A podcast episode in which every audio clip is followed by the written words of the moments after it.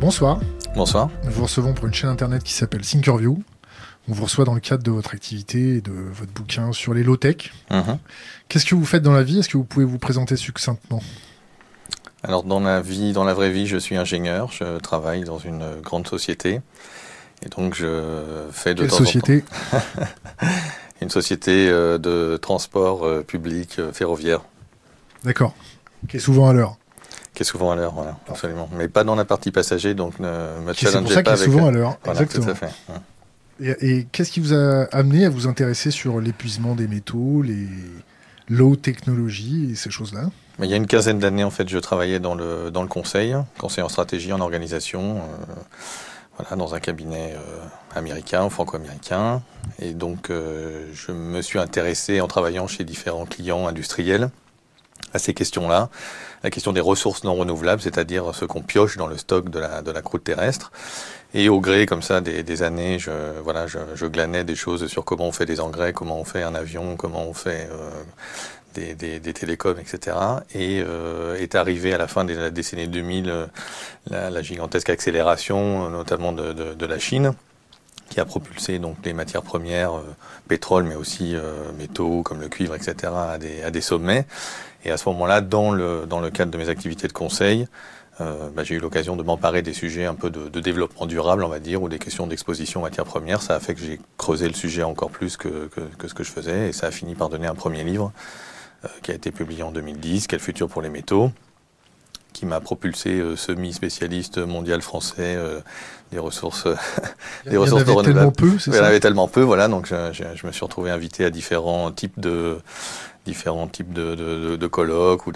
Voilà, ça m'a amené à faire quelques interventions à gauche à droite. J'ai rencontré des gens aussi. Ça m'a donné envie de faire un livre un tout petit peu plus grand public, donc l'âge des low-tech, et qui euh, dénonce la question de, de croissance verte et de course en avant technologique à cause justement de cette question des ressources non renouvelables. Donc ces ressources non renouvelables, dans un, dans un biotope économique tel que le nôtre, ou au XXIe siècle, qu'est-ce que ça donne à moyen terme? Alors ça dépend ce qu'on appelle moyen terme évidemment. 30 ans. Alors bon, pour le, donc la première chose, c'est de dire qu'effectivement, on n'a pas qu'un problème d'énergie ou un problème de climat, on a aussi un problème de ressources, parce que quand bien même on aurait une énergie euh, des milliers de fois supérieure à ce qu'on consomme, ben, il faut malheureusement des ressources métalliques souvent pour convertir, pour stocker, pour utiliser cette énergie. Donc, euh, on tape dans un stock qui est forcément limité, il peut être très important, il est d'ailleurs très important, mais voilà, et il se trouve que a priori, à moins de se démontrer tous ensemble qu'on va aller le chercher d'autres choses dans les astéroïdes, dans les planètes, ou voilà, on pourra y revenir éventuellement parce qu'il y a déjà des gens qui sont sur ces questions-là. hein. Il y a des gens qui pensent à faire de l'astéroïde mining, etc. Euh, donc à moins de faire ça, on est dans un stock fini. Stock fini, ça veut dire qu'à un moment ou à un autre, on va passer par un pic de production. On n'a pas le choix parce qu'il il faudra finir par faire zéro. Alors la question, c'est quand est-ce que ce pic de production peut peut apparaître ou pas. Il se trouve que jusqu'à présent, euh, euh, les, inquiétudes malthusiennes, on pourrait dire, ont été euh, ont été toujours repoussées, repoussées d'une part par, le, par les découvertes géologiques supplémentaires. Alors à un moment, je sais pas, à la fin du Moyen Âge, on finit par plus avoir beaucoup euh, d'argent, d'argent métal en Europe, plus du tout d'or d'ailleurs, parce qu'on faisait des échanges avec, avec l'Afrique. Et puis, bah, heureusement, on découvre le nouveau monde et à ce moment-là, on peut aller chercher euh, l'argent au Pérou, au Mexique, etc. Donc, il y a toujours une possibilité d'élargir les endroits où on va chercher et on commence l'année prochaine. Normalement, il va y avoir une, une première exploitation sous-marine, par exemple, au large de la Papouasie-Nouvelle-Guinée pour de l'or et quelques autres métaux. On peut imaginer que dans le futur, je sais pas, on aille euh, exploiter l'Antarctique, par exemple. On sait que c'était le continent Gond- Gondwana. Il y a des choses en Australie, il y a des choses en Amérique du Sud. Donc, il y a des choses en Antarctique sous quelques kilomètres de glace pour l'instant, mais voilà. Donc, on peut toujours euh, euh, améliorer ça. Euh, euh, ensuite, il y a la question technologique. La technologie progresse. On est capable aujourd'hui d'attaquer, si je puis dire, ou de- de- d'exploiter des minerais qui sont bien moins concentrés qu'ils ne l'étaient il y a 20, 30, 40, 50, 100 ans ou plusieurs siècles. On serait jamais rentré euh, dans l'âge du cuivre et l'âge du bronze s'il avait fallu, euh, si nos ancêtres avaient dû euh, exploiter le cuivre à 0,8% euh, de concentration comme aujourd'hui. Et puis, il y a, il y a un troisième élément, c'est l'élément prix. C'est-à-dire que si le prix augmente, eh ben, mécaniquement, les réserves, ce qu'on peut exploiter, augmente aussi. Alors euh, voilà, vous avez une mine d'or. Dans une mine d'or, vous allez euh, remuer une tonne de, minerai pour euh, sortir de 1 à 5 grammes d'or à peu près. Tandis que dans la même tonne de minerai, une mine de cuivre crachera 8 à 15 kg de cuivre et une mine de fer 400 kg. Vous voyez, 400 kg, 10 kg, 3 grammes. Pourquoi est-ce qu'on peut se permettre de remuer une tonne de roche pour sortir 3 grammes? Parce qu'on est prêt à payer l'or plus cher que le cuivre et le cuivre plus cher que le fer. Donc mécaniquement, un peu comme dans le pétrole d'ailleurs, pourquoi est-ce qu'on a toujours 40 ans devant nous hein? C'est la même, chose. On progresse euh, dans les découvertes géologiques, on progresse dans la technologie, on fait des choses euh, avec les pétroles non conventionnels, les gaz non conventionnels, etc. Et il y a la question du prix qui intervient aussi. Donc tout ça, malheureusement, c'est déjà compliqué sur le pétrole, d'essayer de savoir effectivement quand est-ce qu'il y aura un pic ou pas, il, est passé, il n'est pas passé, en conventionnel, pas en conventionnel. Sur les métaux, c'est la même chose, mais x60 une, complexité qui est multipliée par le nombre de métaux différents, sachant que les mines sont très souvent polymétalliques, donc euh, on va trouver un peu d'or, euh, un peu d'argent dans des mines de cuivre par exemple, on va exploiter l'argent dans les mines de plomb-zinc, enfin il y a plein de, cas comme ça. Et on, a en plus une question supplémentaire par rapport à la question du pétrole, parce que le pétrole, je sors le baril, je le brûle, et à moins de le transformer éventuellement marginalement en plastique, mais on finira par le brûler, ça terminera dans l'atmosphère. Ça nous pose d'ailleurs quelques problèmes climatiques. Pour, la, euh, pour les métaux, ça marche différemment. C'est-à-dire que la, la, les grammes de, de, de cuivre, d'or que j'ai extraits, je les ai pas perdus en les utilisant. En fait, ils sont toujours là. Ils sont dans le stock de, de la technosphère, de l'anthroposphère, on pourrait dire. Voilà, donc dans les objets autour de nous, dans les, les smartphones, les voitures, les bâtiments. Et on peut recycler. Donc, du coup, il y a aussi la composante du recyclage qui intervient, c'est-à-dire que plus je recycle, évidemment, moins je vais avoir besoin de taper rapidement dans le stock. Et donc, plus j'éloigne potentiellement le, risque de, pénurie ou le risque de, pic. C'est donc ça, euh, cette grosse différence qui, qui, fait dire finalement au tenant de la croissance verte et de l'économie circulaire, c'est-à-dire finalement les ressources non renouvelables, les métaux ne sont pas un problème parce qu'on va recycler, on va recycler à l'infini. Et le fait est que les métaux ont cet avantage, par, exemple, sur les plastiques.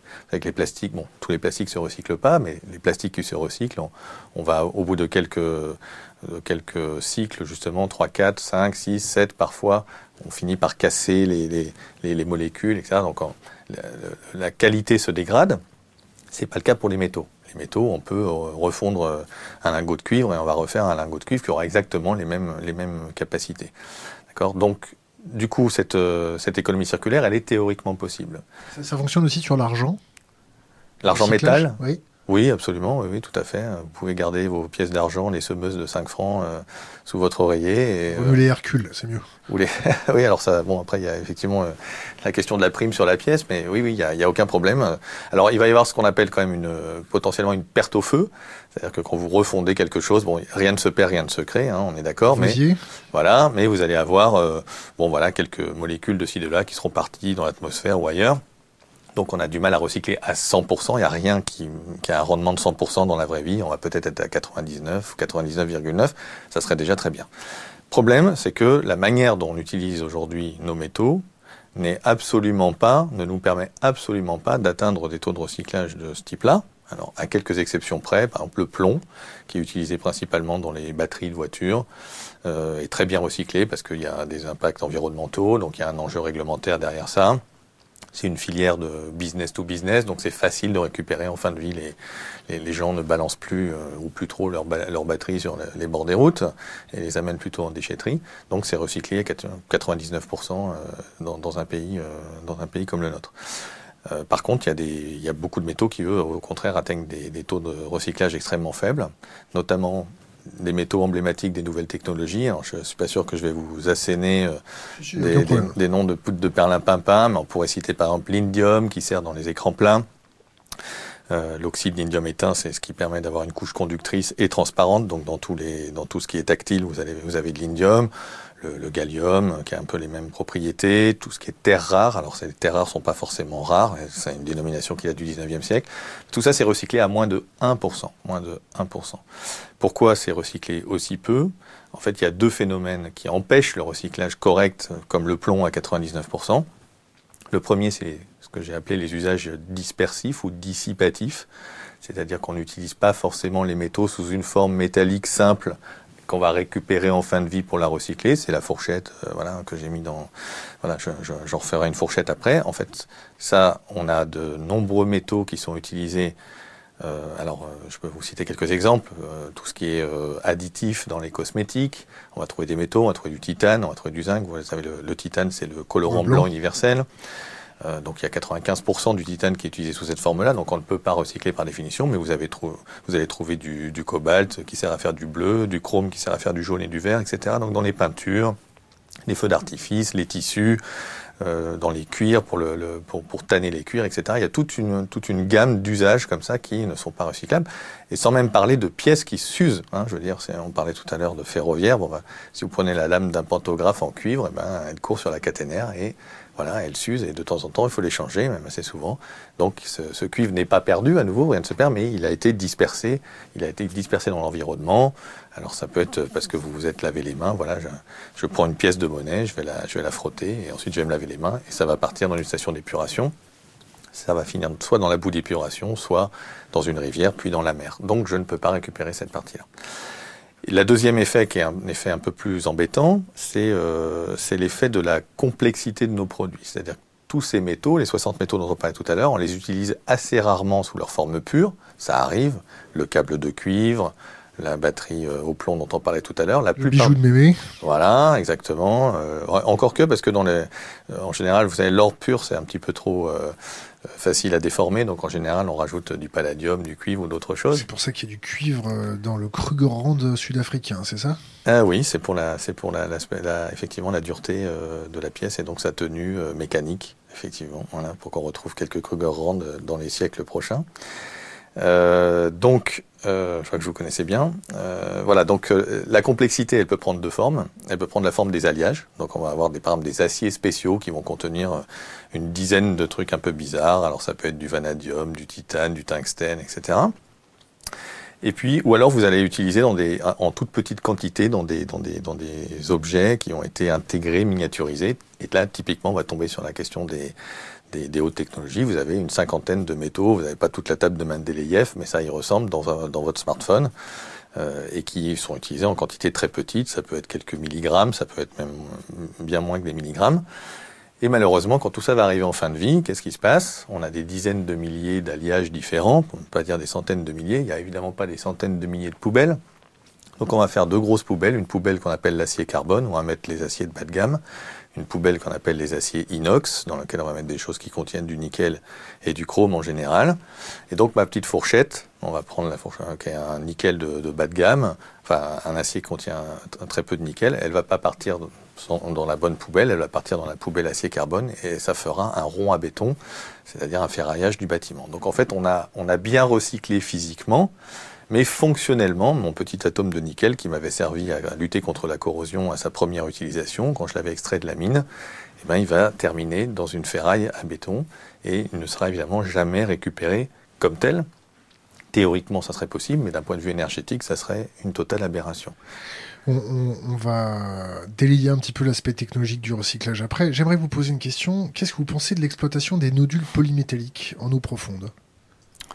Bah, c'est la même chose que les, que les exploitations, euh, différentes exploitations minières. Alors d'abord, il y a, euh, il y a pas, on trouve pas tout dans les nodules polymétalliques. Hein. On trouve euh, du manganèse et puis un certain nombre d'autres, d'autres métaux, mais sûrement pas tous les métaux de la table de Mendeleïev. Qu'est-ce qu'un nodule polymétallique? Qu'est-ce qu'un nodule polymétallique C'est en fait c'est une concrétion qui s'est formée en général autour d'un. Don de requin d'une impureté de départ, on va dire, sur laquelle se sont accrochés des atomes euh, qui étaient dissous, dans, qui sont dissous dans notre mer. Il y a plein de choses dissoutes dans notre mer. Il y a de l'uranium, par exemple. Il y a un moment, on fantasmait d'imaginer de, de filtrer l'eau de mer pour récupérer l'uranium. Voilà, et donc ces nodules, en fonction de leur taille, ils sont plus ou moins anciens, voilà, simplement parce que c'est une accrétion qui va se faire comme une perle, on pourrait dire, dans une huître. Hein, c'est pas les mêmes, tout à fait les mêmes produits chimiques.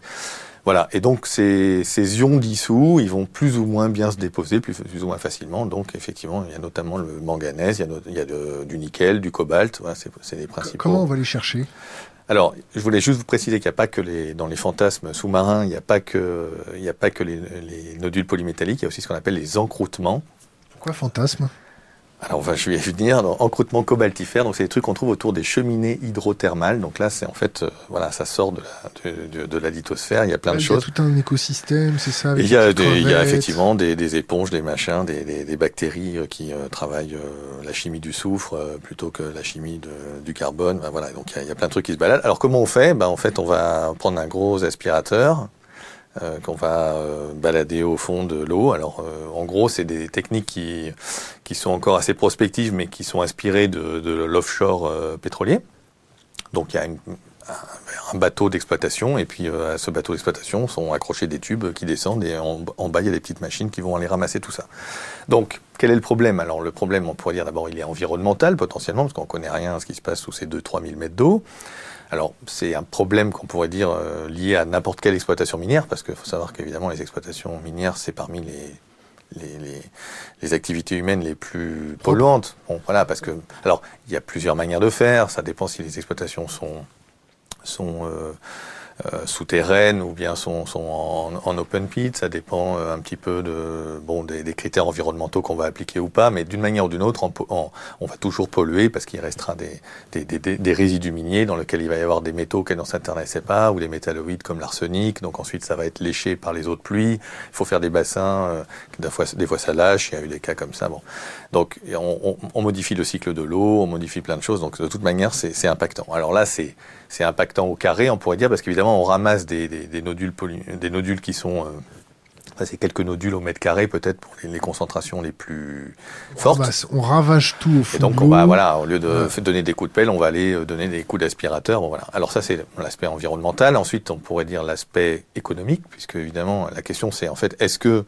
tout ça c'est ça peut être économiquement rentable? Donc ça dépend évidemment de, de la quantité de métaux que vous allez ramasser et du prix auquel vous pouvez espérer les vendre. Donc comme on a aujourd'hui un peu des, des, choses qui se développent sur la question du cobalt, par exemple, euh, qui, on a fini par découvrir que souvent dans les batteries au lithium, il y avait du cobalt, donc on s'affole un peu, alors qu'avant on s'affolait sur le lithium. Bon, il y a des effets de mode un petit peu comme ça. Donc voilà, là, le nickel, cobalt des, des, nodules polymétalliques, ça va être génial. Bon, mais ça dépend un peu du prix. Et puis il y a la question énergétique, c'est-à-dire que, et c'est ça qui rejoint en fait toute la question des ressources, c'est ça qui est terrible, c'est qu'en fait les ressources, on peut toujours aller chercher plus loin, on peut toujours aller chercher plus profond, on peut toujours aller chercher sous les océans. Comme je vous l'ai dit, ce n'est qu'une question de prix à payer. Et si vous acceptez un jour de, si vous êtes prêt à me payer le prix pour le cuivre ou le nickel de demain, j'irai vous le chercher, promis, jusque dans le jardin de votre grand-mère. C'est juste une question de concentration et de ce que je vais aller chercher.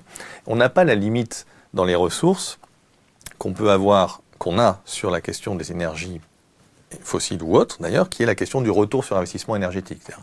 Quand je vais récupérer un baril de pétrole, il ne faut pas que j'ai mis au départ un baril de pétrole en énergie d'exploitation ou en énergie grise pour construire la plateforme, etc. Parce que sinon, je fais tourner la cage à hamster pour rien. Donc, un baril doit me rapporter plus qu'un baril. Et d'ailleurs, malheureusement, ce taux appelle le taux de retour sur investissement énergétique, se dégrade puisque bah justement il faut aller chercher de plus en plus profondément ou des, des, choses qui sont bien moins accessibles, bien plus difficiles à extraire que les pétroles euh, onshore des champs supergéants découverts dans les années 30 à 60 euh, dans le Golfe Persique, quoi, en Arabie, et en Arabie Saoudite. Euh, donc dans le dans le les les ressources euh, métalliques, on n'a pas cette contrainte-là. J'ai pas, j'ai pas une barrière qui est de dire ah là là, j'ai investi trois, barils de pétrole contre un kilo de cuivre, ça vaut plus le coup. Non.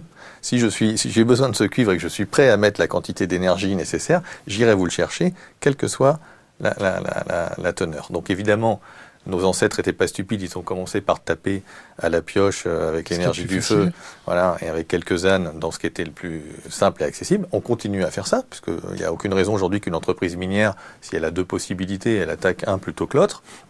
Elle attaquera celui pour la même quantité de, de, de, de, camions, pour la même quantité de pelleteuses, pour la même quantité de salaires, etc., qui va me rapporter le plus. Donc, on a une concentration qui est en baisse, parce que chaque fois qu'une mine ferme et qu'il y a une mine qui ouvre pour accompagner la croissance ou remplacer la fermeture de la mine, eh bien, la concentration de la nouvelle mine est plus basse que la précédente. Voilà. Donc on a le problème, euh, on n'a pas de problème a priori, sauf que il faut accepter de payer le prix et payer le prix, c'est mettre plus d'énergie.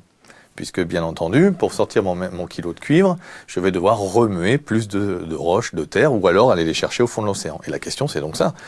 J'ai besoin de plus d'énergie pour aller chercher des métaux qui vont se raréfier, c'est-à-dire qui vont devenir, qui sont euh, enfin prolifique, mais de plus en plus difficile à, à aller chercher. Et à l'inverse, j'ai une énergie qui, elle aussi, soit se raréfie, soit en tout cas se renchérit dans son côté métallique, c'est-à-dire que malheureusement, parce qu'elles sont intermittentes, parce qu'elles sont moins concentrées, Donc on en arrive. parce qu'il faut les stocker, les énergies renouvelables demandent plus de métaux. Donc on en arrive aux énergies renouvelables. Vous avez un postulat qui est, si mes souvenirs sont bons, de, de dénoncer ce greenwashing. Oui, alors greenwashing est un mot peut-être un tout petit peu trop fort parce qu'on pourrait dire que dans les gens qui euh, fantasment sur effectivement le euh, un monde 100% énergie renouvelable, formidable où toutes les voitures seraient euh, seraient euh, électriques et, euh, et par, par ailleurs volantes, ben, un peu comme Uber nous le propose bientôt, donc euh, autonomes et volantes euh, et euh, donc nourries aux batteries euh, électriques euh, qui est l'électricité étant elle-même produite par l'énergie renouvelable. Donc dans ce fantasme-là, je pense qu'il y, y a un mélange, c'est-à-dire qu'il y a des gens de, qui sont juste naïfs, on pourrait dire, et qui, voilà, tout ça part d'une bonne intention.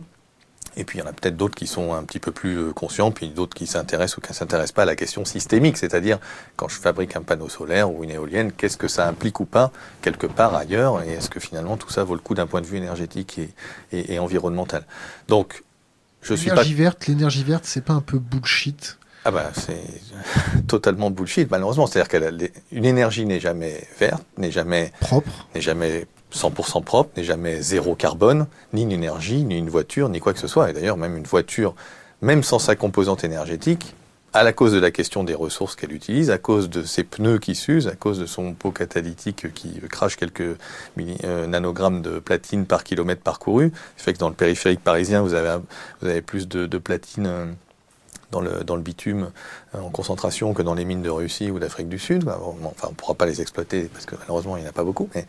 Donc, on- on- une voiture n'est jamais propre, une énergie n'est jamais propre. Il y a toujours un impact, il faut accepter, il y a, un- il y a forcément un impact, on vient perturber d'une manière ou d'une autre. Alors on peut, on pourrait euh, égrener les tartes à la crème technologiques euh, sur, euh, je sais pas, On le temps. voilà, on aura le temps, Ah non, mais voilà. d'une manière, on a le temps, voilà, mais d'une manière générale, c'est, c'est la première chose, c'est ça, c'est tout a toujours un impact. Donc, moi, je suis pas euh, forcément opposé aux énergies renouvelables. Déjà, il y a différents types d'énergies renouvelables. Il y en a qui sont plus ou moins consommatrices de, de- de ressources. Il y en a qui sont plus ou moins impactantes sans doute pour l'environnement. C'est pas forcément facile à, à arbitrer d'ailleurs parce que entre je sais pas quoi l'éolienne qui tue des chauves-souris et, euh, et le barrage qui crée euh, euh, du méthane et que sais-je encore. Mais ce, qui, ce, qui, ce à quoi je m'oppose, c'est de, de croire ou de faire croire que on va réussir à maintenir notre niveau de, de dépenses, pour pas dire de gabegie énergétique et de matières premières Donc notre train de vie. donc quelque part notre train de vie, en tout cas notre manière de vivre, qu'on va réussir à maintenir tout ça en réglant l'équation du carbone, en rajoutant à la limite la question nucléaire, on pourrait mettre mais qui est marginal, mais tant qu'à faire, si je suis un peu écolo français, euh, je suis en plus contre le nucléaire, et euh, en, réglant tout, en juste en déployant un monde, on pourrait dire à la Jérémy Rifkin, avec euh, voilà un, mix énergétique qui serait basé avant tout sur un système d'énergie renouvelable, un mix d'énergie renouvelable dans lequel on trouverait alors des éoliennes, de l'énergie euh, euh, motrice, des hydroliennes, que sais-je, des panneaux solaires, du solaire thermique, euh, concentration, enfin tout le mix qu'on peut imaginer. On peut faire plein d'études euh, superbes sur tableau Excel, c'est pas ça qui manque, hein, des, scé- des scénarios de, de déploiement des énergies au niveau mondial, au niveau français, au niveau européen, enfin tout existe, et malheureusement, tout ça se heurte ou se heurtera à la question des ressources, parce qu'on est toujours rattrapé, soit par une question de consommation surfacique, soit par une question de consommation de telle ou telle ressource. Alors on peut toujours trouver, évidemment, ici et là, on va, on- va essayer de, par exemple, je sais pas, il y avait eu il y avait une polémique il y a quelques années sur la question des terres rares dans les éoliennes. Alors les terres rares dans les éoliennes, c'est la question du néodyme, le néodyme dopé au dysprosium. Bon, euh, à quoi ça sert En gros, ça sert à faire les aimants permanents. Donc pour faire simple, pour produire de l'électricité, vous faites tourner euh, un aimant dans des bobines ou le contraire. Voilà. Et comme il fallait euh, réduire la taille des, éoliennes de forte puissance, un, on ne pouvait plus installer d'éoliennes onshore parce que c'est insupportable, personne n'en veut. Donc il faut aller offshore. Et si vous voulez aller offshore, ça coûte cher d'aller euh, visiter chaque mât et faire la maintenance. C'est plus compliqué d'aller en bateau qu'en camionnette. Donc il faut faire des mâts de plus en plus gigantesques. Il faut monter à 5, euh, 6, 8, euh, 10, 12 mégawatts.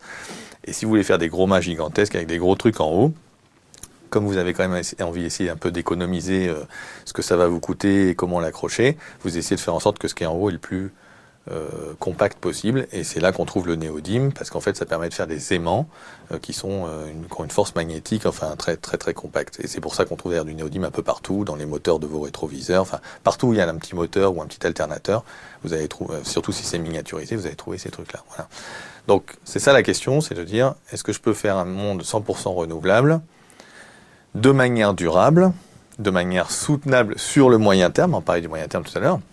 Alors on peut gloser sur la question de est-ce que là, je peux faire un effort de déploiement gigantesque sur les 30 prochaines années pour dire ah là là, je vais réduire mes, émissions de, CO2 par 4 Bon, peut-être, pourquoi pas, euh, à réfléchir. Ça dépend si tout le monde le fait ou pas. Ça dépend des impacts géopolitiques, ça dépend des prix. Bon, voilà, il y a plein de choses qui vont euh, qui vont être bizarres parce que je peux peut-être m'y mettre tout seul, mais si je suis pas tout seul, alors peut-être euh, comment on partage le lithium, les terres rares, le cobalt ou autre chose.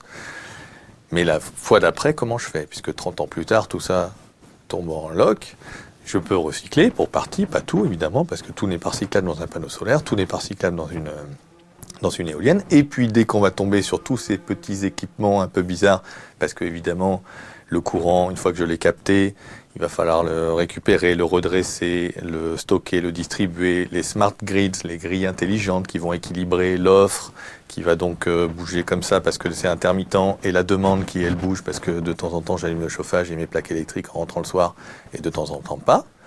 Eh bien, malheureusement, 30 ans plus tard, je suis là et puis j'ai consommé à peu près tout ce que j'avais à consommer en ressources minières de tel ou tel type. Et il faut que je recommence. Et puis 30 ans plus tard, il faut que je recommence. Et 30 ans plus tard, il faut que je recommence. Et au bout de combien de temps ça tombe exponentielle derrière, qui est la démographie, qui est la croissance des marchés financiers, qui est tout ça. Voilà. Alors, moi, je, je, je suis pas le plus ultra des catastrophistes sur la question de sur cette question des ressources. Je ne pense pas forcément que les ressources soient un déclencheur d'un effondrement, d'une crise, etc. Parce qu'il y a tellement d'autres choses que vous citez, effectivement, euh, qui peuvent être effectivement venir des marchés financiers ou autres, enfin de l'instabilité, de la complexité du monde au sens large. Pas de l'instabilité. les marchés financiers réclament un rendement. Ah oui. On s'est compris. Voilà, non mais bien sûr, à partir du moment où, euh, enfin, il faut que la dette croisse, euh, parce que, ben, voilà, il faut. Bon, mais la dette n'est qu'un droit de tirage sur le futur. Enfin, c'est ça qui m'avait fait dire qu'on ne démantèlera jamais les centrales nucléaires, jamais, quel que soit le montant euh, provisionné. Alors il y a un débat sur quel, quel est le montant en, euros qu'il faut, qu'il faut provisionner, que EDF doit provisionner. Pour déconstruire. Pour déconstruire, pour démanteler, exactement. Alors EDF euh, a des chiffres, euh, la Cour des comptes en avait d'autres, les benchmarks, les quelques tentatives qu'on a fait. Entre 3 et 6 milliards par réacteur. Oui, alors EDF euh, est même en dessous, je crois qu'ils sont à 200 millions aujourd'hui, 200-300 millions, mais ça construire ouais, ça sera vérifié. Ce qu'ils ont, ce qu'ils ont provisionné. Ah, provisionné, parce que là en Allemagne ils essaient d'en déconstruire. Voilà, la réalité serait plutôt à quelques milliards par, par réacteur, mais finalement personne n'en sait trop rien puisqu'on n'en a pas fait un seul en entier, en bout en bout, et en connaissant pas la, la technologie qui sera nécessaire. Alors sur ce débat-là, en fait, la question de dire, j'ai mis trois, même si j'ai mis 3 milliards, même si j'ai mis 10 milliards sur un compte en banque, euh, c'est quoi un compte en banque? Enfin, c'est euh, quelques électrons qui se baladent sur un disque dur. Donc le jour où je veux réellement convertir mes 10 milliards en, en objets sonnants et trébuchants et en salaire euh, réel. En calories en calories, en robots, en voilà, parce qu'il va falloir envoyer des trucs avec des machins radioactifs, il faut démanteler, etc. Tout ça est très compliqué. Le jour où je veux convertir mes quelques électrons qui me disent 10 milliards, mes bitcoins, quoi, enfin, euh, euh, en, en, vrais trucs qui vont me servir à démanteler, bah, ce jour-là, peut-être, on aura pu la disponibilité réelle euh, énergétique et ou de ressources pour effectivement se permettre ça. Et comme il faut laisser refroidir un peu euh, la casserole qui a du mal à s'arrêter quand même toute seule, donc il faut arrêter, il faut, il laisser refroidir peut-être, je sais pas, 50, 100 ans avant de commencer à s'exciter.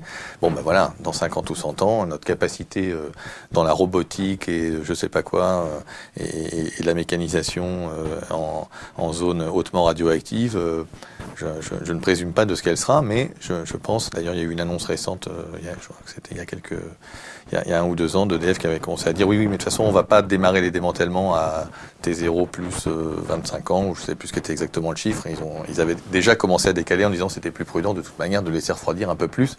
Donc voilà, tranquillement. On, transmet ça aux copains. Ça sera les zones taboues du futur, ah, peut-être. Le micro. Ouais.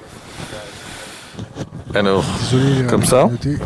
Voilà. On est bon là? Je sais pas, c'est le direct. On dira. On dira. Impeccable.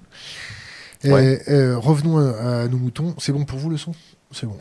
Et, désolé, j'ai perdu mon fil. ouais, c'est pas grave. euh, Centrale nucléaire. Ah oui, non, mais je voulais pas forcément lancer sur ça parce que c'est tellement à l'échelle du monde, c'est très, euh, donc vous n'êtes pas catastrophique, vous ne pensez pas que euh, le pic ou le plateau euh, d'exploitation des métaux entraînerait la, primauté d'un effondrement voilà, Je ne pense pas que ça soit un déclencheur. Je pense, ça, peut être, ça peut être un facteur aggravant. Ça peut être effectivement des choses qui font que quand on se retourne, on est ah zut, ah oui, il y a ça aussi, donc c'est, ça, ça, ça viendra oui, effectivement, rendre plus difficile peut-être euh, une manière de, stabiliser ou de réagir. Effectivement, euh, en fonction du nombre qu'on sera, tout ça est aussi évidemment un paramètre qui, complexifie ou pas l'équation. Mais j'ai du mal à croire qu'effectivement ça soit un élément déclencheur. Je vais vous envoyer notre ingénieur du son pour qu'il vous remette les câbles correctement. Eh ben c'est parti, on a tout notre temps. Il hein faut que je mette les... Mais j'ai pas de câble là. Si je le sors un peu comme ça Là, oui. Mmh. Ouais. On est bon On est bon, on verra bien. Bon, voilà. on est très à cheval sur la qualité sonore. Bah, absolument. Euh, on revient sur les low-tech. Ouais. Euh, pourquoi les low-tech? Est-ce que c'est les low-tech façon Madagascar? C'est-à-dire qu'à Madagascar, euh, comme ils n'ont pas grand-chose, ils apprennent à tout recycler un maximum pour pouvoir que ça dure le plus longtemps. Est-ce que c'est des low-tech façon Madagascar ou Cuba? Hum. Alors les low-tech, euh, il y a effectivement, voilà, c'est un mot qui veut tout dire et rien dire. On peut, il y a, plein de, il y a, autant de définitions que de personnes qui en usent. Moi, les low-tech, mais low-tech à moi au départ, c'est juste pour dire attention au high-tech, c'est-à-dire tout ce qui, plus on va, on va être, plus on va enrichir technologiquement, plus on va euh, euh, vivre et accélérer le phénomène que je décrivais tout à l'heure, à savoir usage dispersif, parce que quelques nanogrammes dans chaque téléphone, ça sera perdu. Les objets connectés demain, les objets connectés, ça contient des métaux partout. Et plus je vais complexifier le recyclage, puisqu'on n'en a pas trop parlé, mais voilà, le recyclage d'un smartphone, c'est un truc qui est un peu compliqué. Si tant est que ça rejoigne euh, pas le Ghana, euh, ou l'Afrique de l'Ouest, ou le Pakistan, ou la Chine, même si ça rejoint la poignée d'usines mondiales qui est capable de traiter ce genre de produits électroniques, qui récupère au mieux une quinzaine de métaux, encore pas 100%, sur la cinquantaine que contient le smartphone. Donc de toute manière... C'est un carnage aussi écologique, non? Bon, encore ça, on pourrait dire. Euh, ah oui, là, euh, pour hein ce qui est du recyclage informel, oui, certainement. J'aime parce beaucoup cette, euh, cette, cette explication du recyclage informel. Voilà, moi j'étais sur le recyclage formel, c'est-à-dire celui qu'on va réaliser avec les meilleures normes environnementales dans des déclaré. usines. Voilà. voilà. Pas celui qu'on envoie. celui où on brûle le briquet pour vérifier quel type de plastique c'est et on va récupérer grosso modo l'or du microprocesseur et quelques autres trucs. C'est effectivement un petit peu moins bien.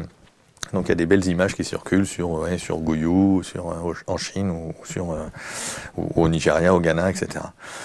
Donc euh, ça y est, là c'est moi qui ai perdu le fil. Euh, je sais pas pourquoi on disait ça. Ah, il est low tech, voilà. Donc moi c'est attention au high tech parce que ça nous envoie dans le mur. En tout cas, la solution peut pas être juste une sortie par le haut technologique, à dire j'ai toutes les technos disponibles qui vont me permettre de franchir le mur climatique. Donc la science et la technologie ne va pas nous sauver. Voilà. Donc Qu'est-ce qu'on fait du coup? Et d'où ce mot un peu low-tech? Alors, les low-tech, on peut dire, il y a, y a y a une genèse, on pourrait aller chercher chez euh, Ernst Friedrich Schumacher, par exemple dans les années 70, il y avait la question des, il appelait ça lui les, les intermediate technologies, en français ça avait été traduit par les technologies appropriées. Il y a eu tout un mouvement comme ça à la fin des années 60, début des années 70, euh, qui était un peu post-décolonisation et euh, transfert de technologie, aide au développement. Donc en gros, on avait commencé à monter dans les années, euh, fin des années 50-60 des usines clés en main dans des pays ex-colonies, et puis ça a fini par tomber en décrépitude à gauche à droite parce que c'était un peu difficile à maintenir tout ça.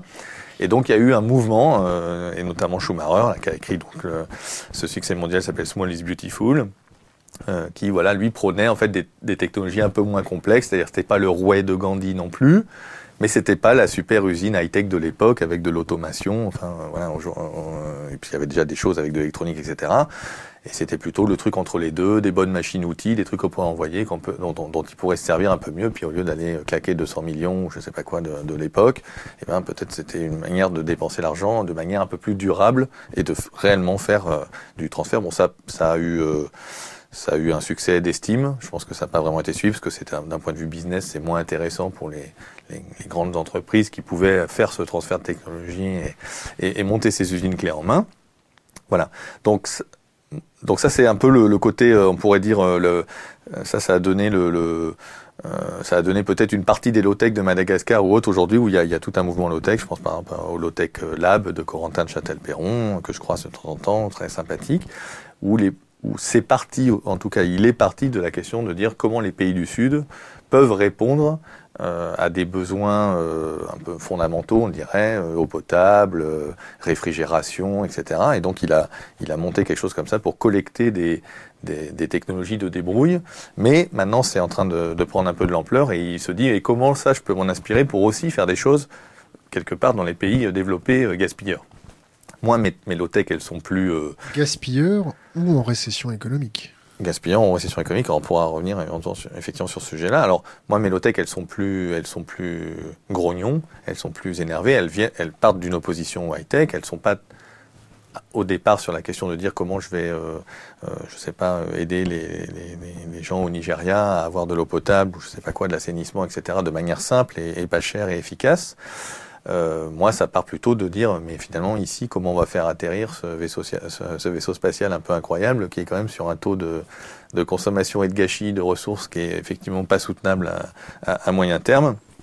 Et donc, euh, qu'est-ce qu'on peut faire par rapport à, par rapport à cette contrainte-là? Et puis, y a, on pourrait dire, il y a d'autres dans le dans l'univers connexe des low-tech, on pourrait, il y, a, il y, a, pas mal de questions autour de l'innovation frugale, euh, et ça, c'est plutôt les low-tech version euh, entreprise, on pourrait dire, ou euh, c'est la Logan, on va dire, c'est voilà la, voiture Renault qui est un peu dépouillée, elle n'est pas enrichie de plein de trucs, donc elle est moins chère.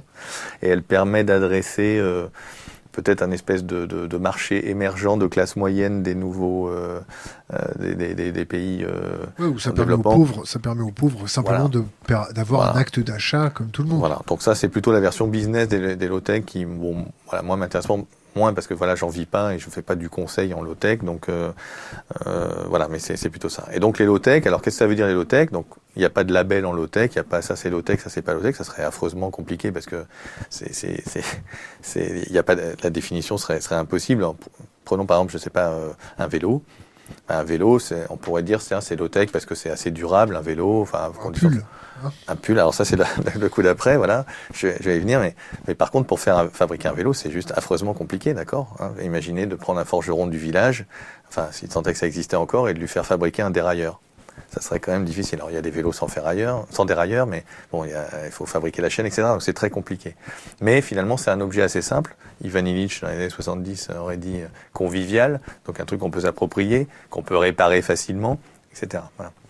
Alors, Low-tech, du coup, pour moi, c'est plutôt une démarche. C'est plutôt une démarche qui consiste à dire attention, donc, la sortie par le haut technologique, bon, peut-être, mais enfin, si on, si on pouvait éviter de mettre tous nos œufs dans le même panier, on est dans la voiture de James Dean, on fonce vers la falaise, mais promis, il y a des, les ailes. voilà, il y a des milliers, euh, des millions, que dis-je, de chercheurs euh, et d'ingénieurs et de techniciens en blouse blanche qui effectivement sont en train de nous préparer les ailes. On les a pas encore vues, mais promis jurés, elles vont sortir. Au lieu de faire ça, voilà, une démarche en disant bon, comment on fait atterrir le truc. Donc moi, j'aime bien résumer ça en trois questions. Finalement, c'est pourquoi je produis, qu'est-ce que je produis et comment je produis. Alors pourquoi je produis bah, C'est la question de la sobriété. C'est de dire finalement, bah oui, puisque rien n'est propre, aucune énergie, aucun, voilà, il n'y a rien qui est zéro carbone, neutre, etc. Et ben la première chose peut-être, c'est de se dire, est-ce que je peux me passer de certaines choses? Est-ce que je peux faire de la sobriété? Et c'est-à-dire faire, de, je vais appeler ça sobriété ou austérité? Bah, on peut appeler ça comme on veut, hein. enfin sobriété, austérité, frugalité, euh, ça peut être contraint ou volontaire, ça peut être euh, par la voie normative. Votre avis, ça va être contraint ou volontaire? Pour moi, ça sera, ça sera un mix, c'est-à-dire que euh, je pense qu'il y a un aspect réglementaire. Par exemple, on pourrait dire faire 80 km/h plutôt que 90 km/h sur la route. L'argument, en tout cas, de la sobriété, à côté de l'argument de la sécurité et du nombre de morts sur les routes, a été employé. Hein, on va consommer moins d'essence, vous allez voir, c'est super. Et du coup, en plus, je vous, je vous, je vous monte un petit peu la taxe. Donc ça, voilà, ça, ça peut être réglementaire. Et ça peut être aussi volontaire, c'est-à-dire qu'il y a des, il y a plein de mouvements, par exemple, je sais pas, autour du zéro déchet, autour des magasins en vrac, autour des recycleries, ressourceries. Il se place plein de choses comme ça dans les territoires où c'est des citoyens, des collectifs, les, je sais pas, les, les, les AMAP, on peut dire c'est l'OTEC, c'est des circuits courts, les Repair Café. ça? Hein? Des, ça marche à grande échelle? Non. Non, mais j'ai pas dit que ça allait marcher forcément à grande échelle. Enfin, moi, j'ai Qu'est-ce qu'on dit grande échelle? C'est quoi grande échelle pour vous? Alors là, c'est, on a sauté. Alors je ne ferai pas mes trois questions. Alors je non, non, on, Va, y revenir. On y ça, ça, se passe comme ça ici. Très bien. C'est quoi, c'est quoi une, euh, une grande échelle pour vous? Bah. C'est l'échelle de Tours, c'est l'échelle de Lyon, c'est l'échelle de Paris, c'est l'échelle de l'Europe? C'est une excellente question qui est au cœur de, de, de ma réflexion. Alors moi, j'ai un côté un peu euh, un peu jacobin. Alors c'est mon, mon défaut un peu un peu français. Alors je sais que par rapport au hacking et tout, bon, il faut je, je, je marche sur des œufs. En fait, donc l'échelle, idéalement, c'est l'échelle de la planète, évidemment. Donc, si j'étais logique, j'en appelle à une, euh, une organisation mondiale de l'environnement, j'en appelle à une taxe carbone mondiale, j'en appelle à la COP 21, 22, 23, 24, 25. Et puis malheureusement, avec le résultat qu'on sait, c'est que bon, c'est très difficile d'un point de vue euh, diplomatique et pour différentes raisons. Les Américains n'est pas négociable. Voilà, donc mais même au niveau de l'Europe, on pourrait dire à 27 ou 28 ou 26, ça dépend combien, ça dépend si on rajoute euh, je sais pas, la Catalogne, l'Écosse et la Corse comme des trucs indépendants ou pas. Bon, euh, c'est difficile. On n'a pas la même histoire avec, je sais pas, la Pologne. On n'a pas la même euh, aujourd'hui même les mêmes industries. On n'a pas les mêmes rapports à tout ça. Donc c'est de toute manière extrêmement complexe de se mettre d'accord euh, quand on est si nombreux. Malgré tout, il faut pas abandonner ce, ce multilatéralisme, mais il y a quand même peu de chances. Malheureusement, le c'est pas un pari très très compliqué sur euh, sur l'histoire que ça aille assez vite, que le mouvement aille assez vite, quelle que soit la solution, surtout si en plus on se concentre uniquement sur la question justement de, des énergies vertes, qui finalement, euh, j'aimais à gauche pour euh, faire semblant d'émettre un peu moins, euh, un peu moins à droite. Alors, après, il y a quelle échelle? Il y a l'échelle personnelle, familiale. Hein Donc là, je disais tout à l'heure, il y a des gens, bah, ils se mettent à faire du compostage à l'ombrique dans leur jardin ou même sur leur balcon dans Paris. Il y a des gens qui décident de prendre leur douche froide, il y en a d'autres euh, qui prennent plus l'avion, je sais pas, il y en a d'autres qui vont euh, enfourcher leur vélo plutôt qu'aller en voiture. Qui mangent plus de viande. Qui mangent plus de viande ou qui réduisent la quantité de viande, parce qu'on n'est pas obligé non plus d'être euh, extrême. Enfin, je veux dire, si on mangeait trois fois, quatre fois de la, de la viande par semaine, c'est déjà fabuleux par rapport à ce qui se passe aujourd'hui. Pas obligé de manger de la viande extrêmement non plus. Hein c'est pourquoi c'est extrême de, de, Ah, de ne plus manger de viande Non, parce que ça, ça, ça, ça, engendre, en fait, c'est parce que plus ça engendre une complexité, euh, voilà, une, une organisation qui est, qui est, quand même plus, plus grande, en tout cas à date. C'est-à-dire que une fois que tout le monde fait ça, et puis que dans chaque restaurant, euh, tout est vegan et c'est super, tous les menus, etc., tout va bien. Mais tant qu'il y en a très peu, bon, bah, la, masse inertielle, la masse inertielle. Voilà, c'est un peu comme les couches lavables. C'est, c'est, vous pouvez faire des couches lavables. Mais si vous êtes tout seul à faire des couches lavables, c'est plus dur que vous, si tout le monde faisait des couches lavables et qu'il y avait un service de ramassage et de nettoyage des couches, par exemple. Donc il y, a des, il y a des aspects un peu de masse critique aussi. Bon. Alors, cet aspect un peu euh, personnel et familial, je pense qu'il est nécessaire, intéressant, et voilà, il y a des, gens qui s'inscrivent là-dedans, je sais pas, la décroissance, etc. Mais à un moment, ça a ses limites, quoi. Et pour euh, paraphraser Bourdieu, on pourrait dire que les courses sont un sport de combat, quoi. C'est-à-dire que pour euh, essayer de, voilà, aller faire ses courses sans générer de déchets, sans être dans l'agriculture, je sais pas, juste pour prendre la nourriture, euh, éviter l'huile de palme dans tous les produits transformés. Enfin voilà, tout ça, ça prend du, du temps, de la connaissance. Il faut lire les, les, étiquettes en tout petit et ça multiplier partout. Enfin, voilà, prenez votre ordinateur. Vous voyez une question d'internet qui, qui peut rebondir sur sur ce que vous dites. Quels sont les lobbies qui pourraient influencer pour réorganiser la production industrielle vers des produits plus simples, faciles à réparer? Quelles sont les entreprises qui vont accepter en premier d'abandonner l'obsolescence programmée? Alors ça c'est déjà une question à tiroir parce que l'obsolescence est-elle programmée Enfin, qu'est-ce qu'on appelle l'obsolescence programmée? C'est simple, euh, ma cartouche de, J'entends bien. d'imprimante, euh, les fringues, la fast fashion euh, voilà. à gogo. Donc on est d'accord qu'il y a déjà de, il y a du programmé techniquement, éventuellement, on verra. Programmé économiquement. il y a du, et il y a du programmé, et il y a du programmé au niveau marketing quoi. Pourquoi est-ce que je vais faire la je vais faire la queue à la sortie du, du, du, nouvel iPhone, euh, alors que celui que j'ai euh, marche bien, même si j'ai compris qu'il réduisait un petit peu sa vitesse quand même sur Bonne la fin. class action, les gars. Voilà. Donc ça, ok. Après, il y a d'autres, il y a d'autres, il y a d'autres, il y a d'autres obsolescences qui sont des obsolescences qui sont. Est-ce qu'elles sont voulues, pas voulues Vous devez en savoir plus que moi là-dessus. Je sais pas, les obsolescences systémiques, par exemple, entre software et hardware. Aujourd'hui, vous avez des, des, des, ordinateurs qui pourraient encore très bien marcher, mais à un moment, la suite d'antivirus et compagnie enfin, finit par plus être le supportable. Windows, c'est ça Voilà, alors à moins de passer effectivement sur les logiciels libres, etc. Il y a, il y a des techniques voilà, pour un on petit vient, peu. On passe de Windows à Linux et là, on est tranquille. Tout va bien, voilà, exactement. Je, je, je, voulais pas citer Linux, mais c'est bien, on peut faire de la pub, il n'y a aucun problème. Linux, voilà. Linux, Linux. Tout à fait. Donc voilà, et puis après, il y a, il y a, il y a sans doute des obsolescences euh, voilà, techniques réelles, mais c'est plus difficile à qualifier. Alors, est-ce qu'il y a des entreprises, en gros, si je comprends bien la, question, qui ont intérêt à, aller vers un monde avec des, objets plus durables, etc.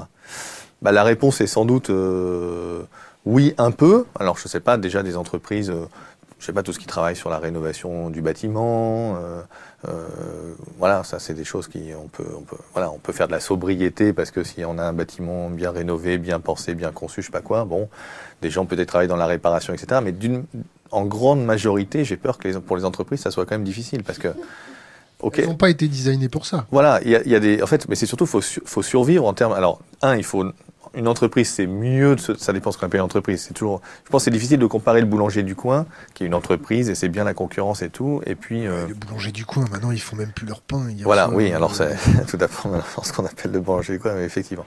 Il n'y a plus euh, beaucoup de vrais boulangers maintenant. Ouais, bon, allez, il en reste quand même quelques-uns, mais bon, il faut, faut, effectivement les, les, les trouver. Alors, souvent, les, voilà, on va dire une entreprise un peu standard, hein, elle a besoin de se développer, elle a besoin de développer son chiffre d'affaires parce qu'elle est endettée, derrière la dette, etc. Donc il y a déjà tout un, euh,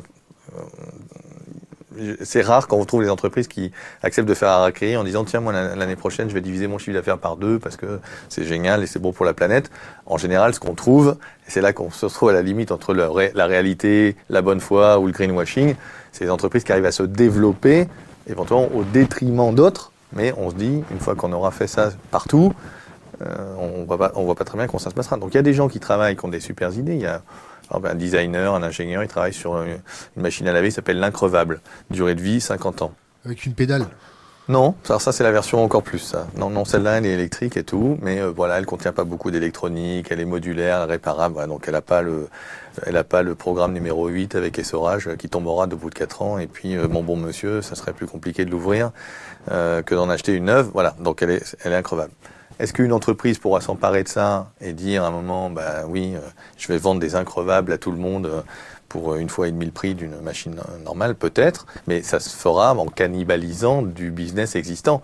Je ne pense pas que le lobby des machines, des fabricants d'électroménagers puisse dire ah c'est super, je vais, rentrer là-dedans. Donc non, j'ai peur qu'effectivement, malheureusement, les, forces vives de la nation soient pas forcément les corps intermédiaires, soient si branchés que ça sur la question de de la sobriété ou de l'éco-conception, parce que c'est ça la question derrière, de dire je fais des choses euh, modulaires, réparables, etc. Quand on est dans du marginal, on peut avoir des formidables aventures euh, industrielles et commerciales.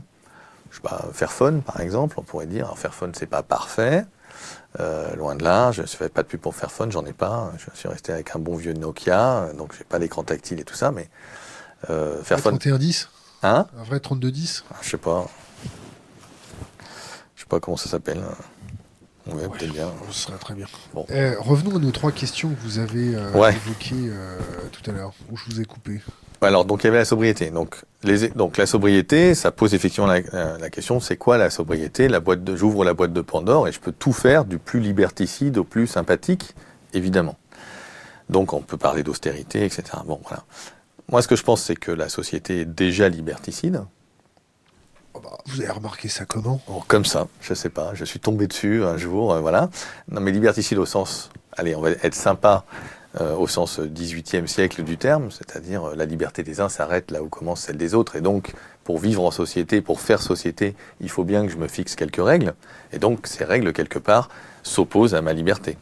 Donc, prenons un exemple, je sais pas, j'ai pas droit de, rouler avec un char d'assaut sur une route française ça m'est interdit. Même si j'ai les moyens de me payer un char d'assaut d'occasion, c'est pas possible parce que voilà, il n'est pas immatriculé comme il faut, euh, il fait plus de 3 tonnes 5, donc de toute façon j'ai pas le permis, etc.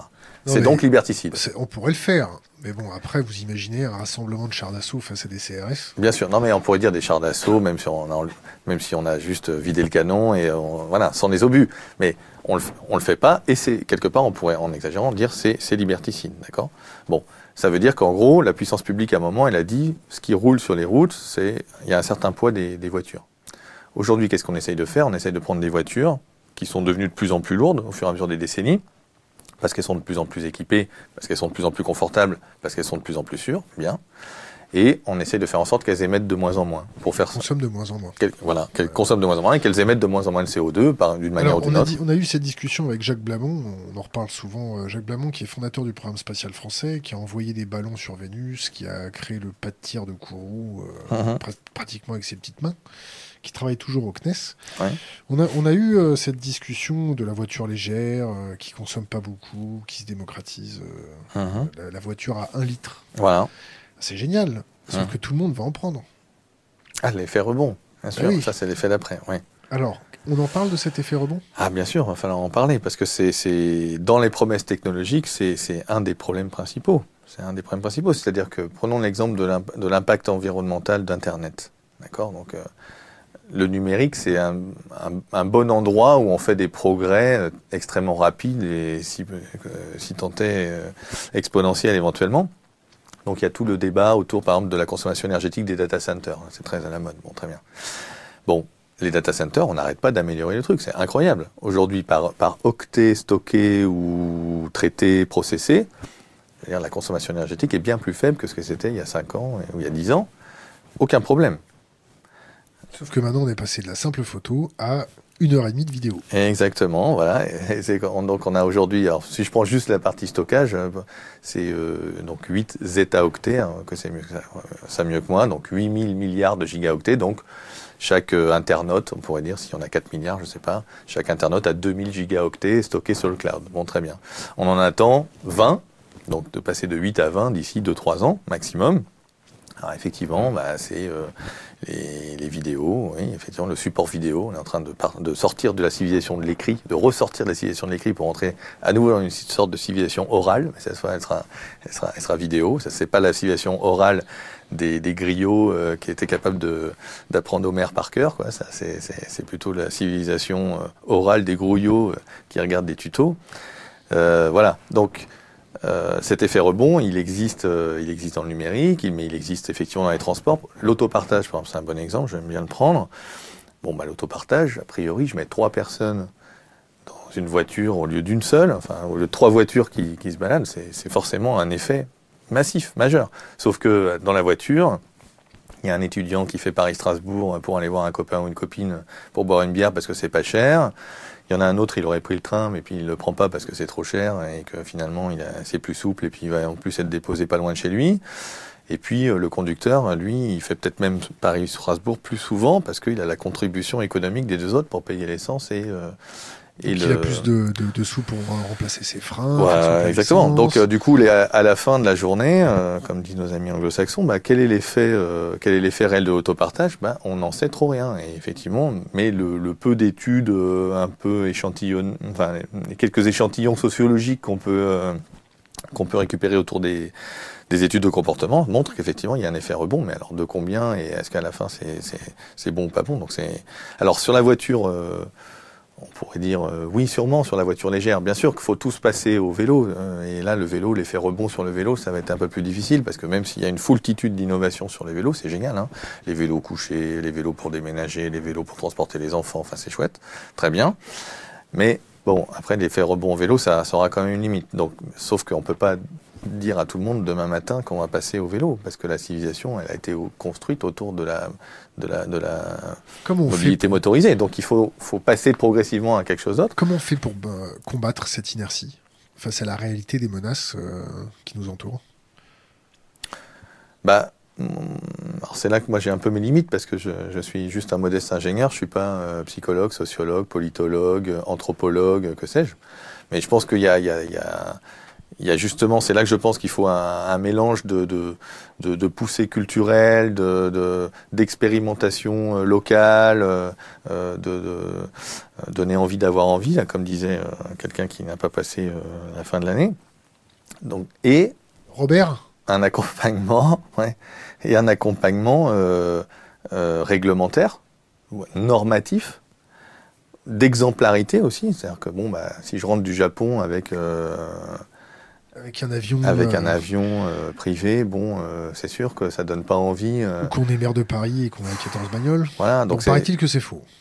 Bon, je, voilà, moi je, je, ne me prononcerai pas, mais voilà. Donc euh, on, voit bien que là c'est un, un, peu compliqué. C'est-à-dire que moi je pense que, enfin, l'histoire a montré que les gens pouvaient se serrer la ceinture, pas forcément dans des circonstances très agréables. J'entends bien. J'ai pas du tout envie qu'elles reviennent. On arrive dans le dur de sujet.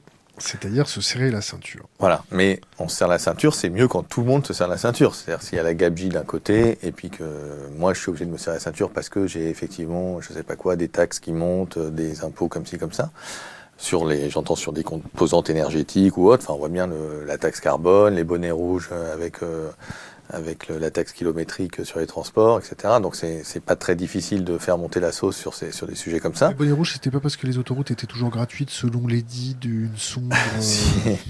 oui, voilà. Donc ça c'est Anne de Bretagne dans son contrat de mariage, effectivement. Bon, alors les, les routes sont gratuites et donc l'impact était plus fort euh, peut-être en Bretagne que bon.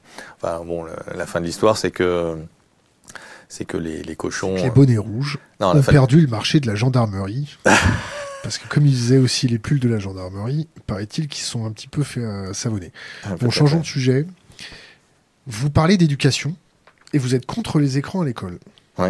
Pourquoi? Effectivement, j'ai commis un ouvrage euh, qui a été moins bien reçu que les low-tech d'ailleurs. Par l'éducation nationale, c'est ça? Euh, Notamment, mais pas que, par aussi toute une euh, cyber communauté hyper euh, geek branchée. Euh, Bienvenue. Voilà, mais pas pas forcément de chez vous. Hein, pas, non, non, c'est plutôt dans les chez les pédagogues un peu universitaires travaillant sur ces questions-là.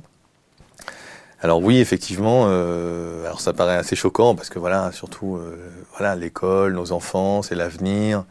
Euh, bon, euh, il faut que l'école s'inscrive dans la modernité, il faut qu'elle apprenne euh, aux gens à se servir du numérique, à pas tomber dans les panneaux marketing ou fake news ou que sais-je. Donc oui, voilà. Donc il y, a, toutes ces questions-là autour de quel doit être le rôle de l'école ou pas par rapport à ça. Bon, très bien.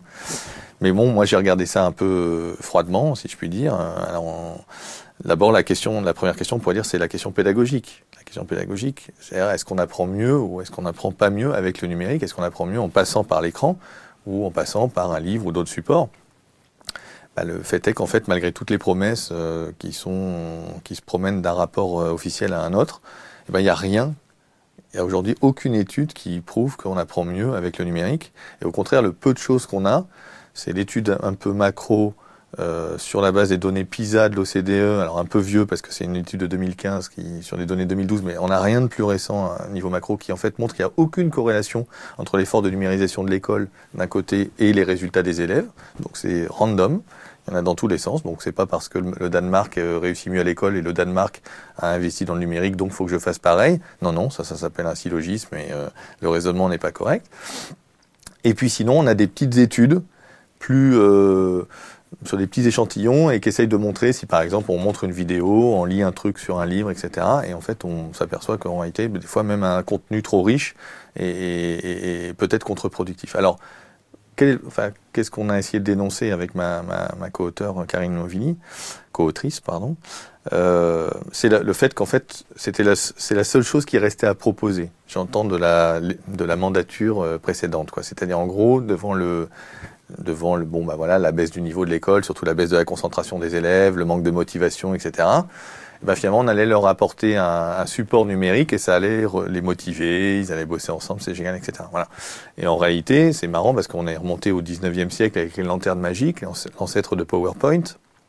Et euh, au 19e siècle, on trouve exactement les mêmes phrases que dans les rapports aujourd'hui sur les, les tablettes. C'est euh, ça va être génial pour les élèves, ça va les motiver, ils vont travailler en groupe. Puis alors après, ça a été Edison en 1910 qui a dit les livres vont disparaître, tout va devenir cinématographique. Puis après, euh, finalement, les livres n'ont pas disparu, on est passé à la radio, puis après à la télévision.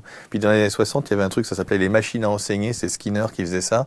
C'était une espèce de dispositif électromécanique où on répondait à des sortes de QCM. Puis après, arrivé l'informatique, etc. Et en fait, à chaque fois, les promesses technologiques ont fait pchit parce que pour apprendre, c'est pas pas, ce à quoi on, à travers quoi on passe qui, compte. C'est la relation en fait entre l'enseignant et l'enseigné et, le fait qu'on a envie d'apprendre. On a tous été, je pense, dans notre jeunesse soit sauvé par un prof qu'on aimait bien dans une matière où on n'était pas très bon, soit au contraire dégoûté euh, par un prof qui n'était pas bon dans une autre matière. Voilà, c'est ça le concept. Et donc le numérique, malheureusement, n'y change rien. Et en fait, par rapport à, pardon, c'est un peu long, mais toutes ces questions de toutes ces questions de motivation, toutes ces questions de de l'effort. Voilà, en fait, tout, tout, doit se gamifier, par exemple. Hein. Quand on, dans l'école numérique, tout doit devenir un jeu. Voilà, donc c'est les serious games, c'est un peu cette mode-là d'ailleurs aussi dans les entreprises. Mais non, malheureusement, il y a des choses où il faut faire un effort. Et d'ailleurs, ça serait quoi des citoyens qu'on aurait formés à tout apprendre sans faire aucun effort parce que tout aurait été ludique et sympathique? Je pense malheureusement que c'est pas forcément euh, leur rendre service. Et du coup, ça c'est la question, disons, vraiment pédagogique. Alors moi, on l'a jeté comme un pavé dans la mare pour faire un peu réagir et dire mais pour nous c'est pas possible que tout le monde soit d'accord avec ça, qu'il y ait cette espèce de consensus affreux entre euh, je sais pas quoi, euh, le, maire de village vieillissant qui a peur de passer pour un vieux con, le, les, deux profs désemparés qui finalement se disent bah oui finalement ça ou autre chose ça va les remotiver. Et puis à côté les, les, intérêts sonnants et trébuchants des fabricants Edison hier ou des éditeurs de logiciels aujourd'hui voilà. On s'est dit mais finalement c'est un non-sens c'est un choix pédagogique irrationnel. Et donc je suis pas contre le numérique juste pour les, conditions, pour les, les questions environnementales qu'on a mentionnées tout à l'heure.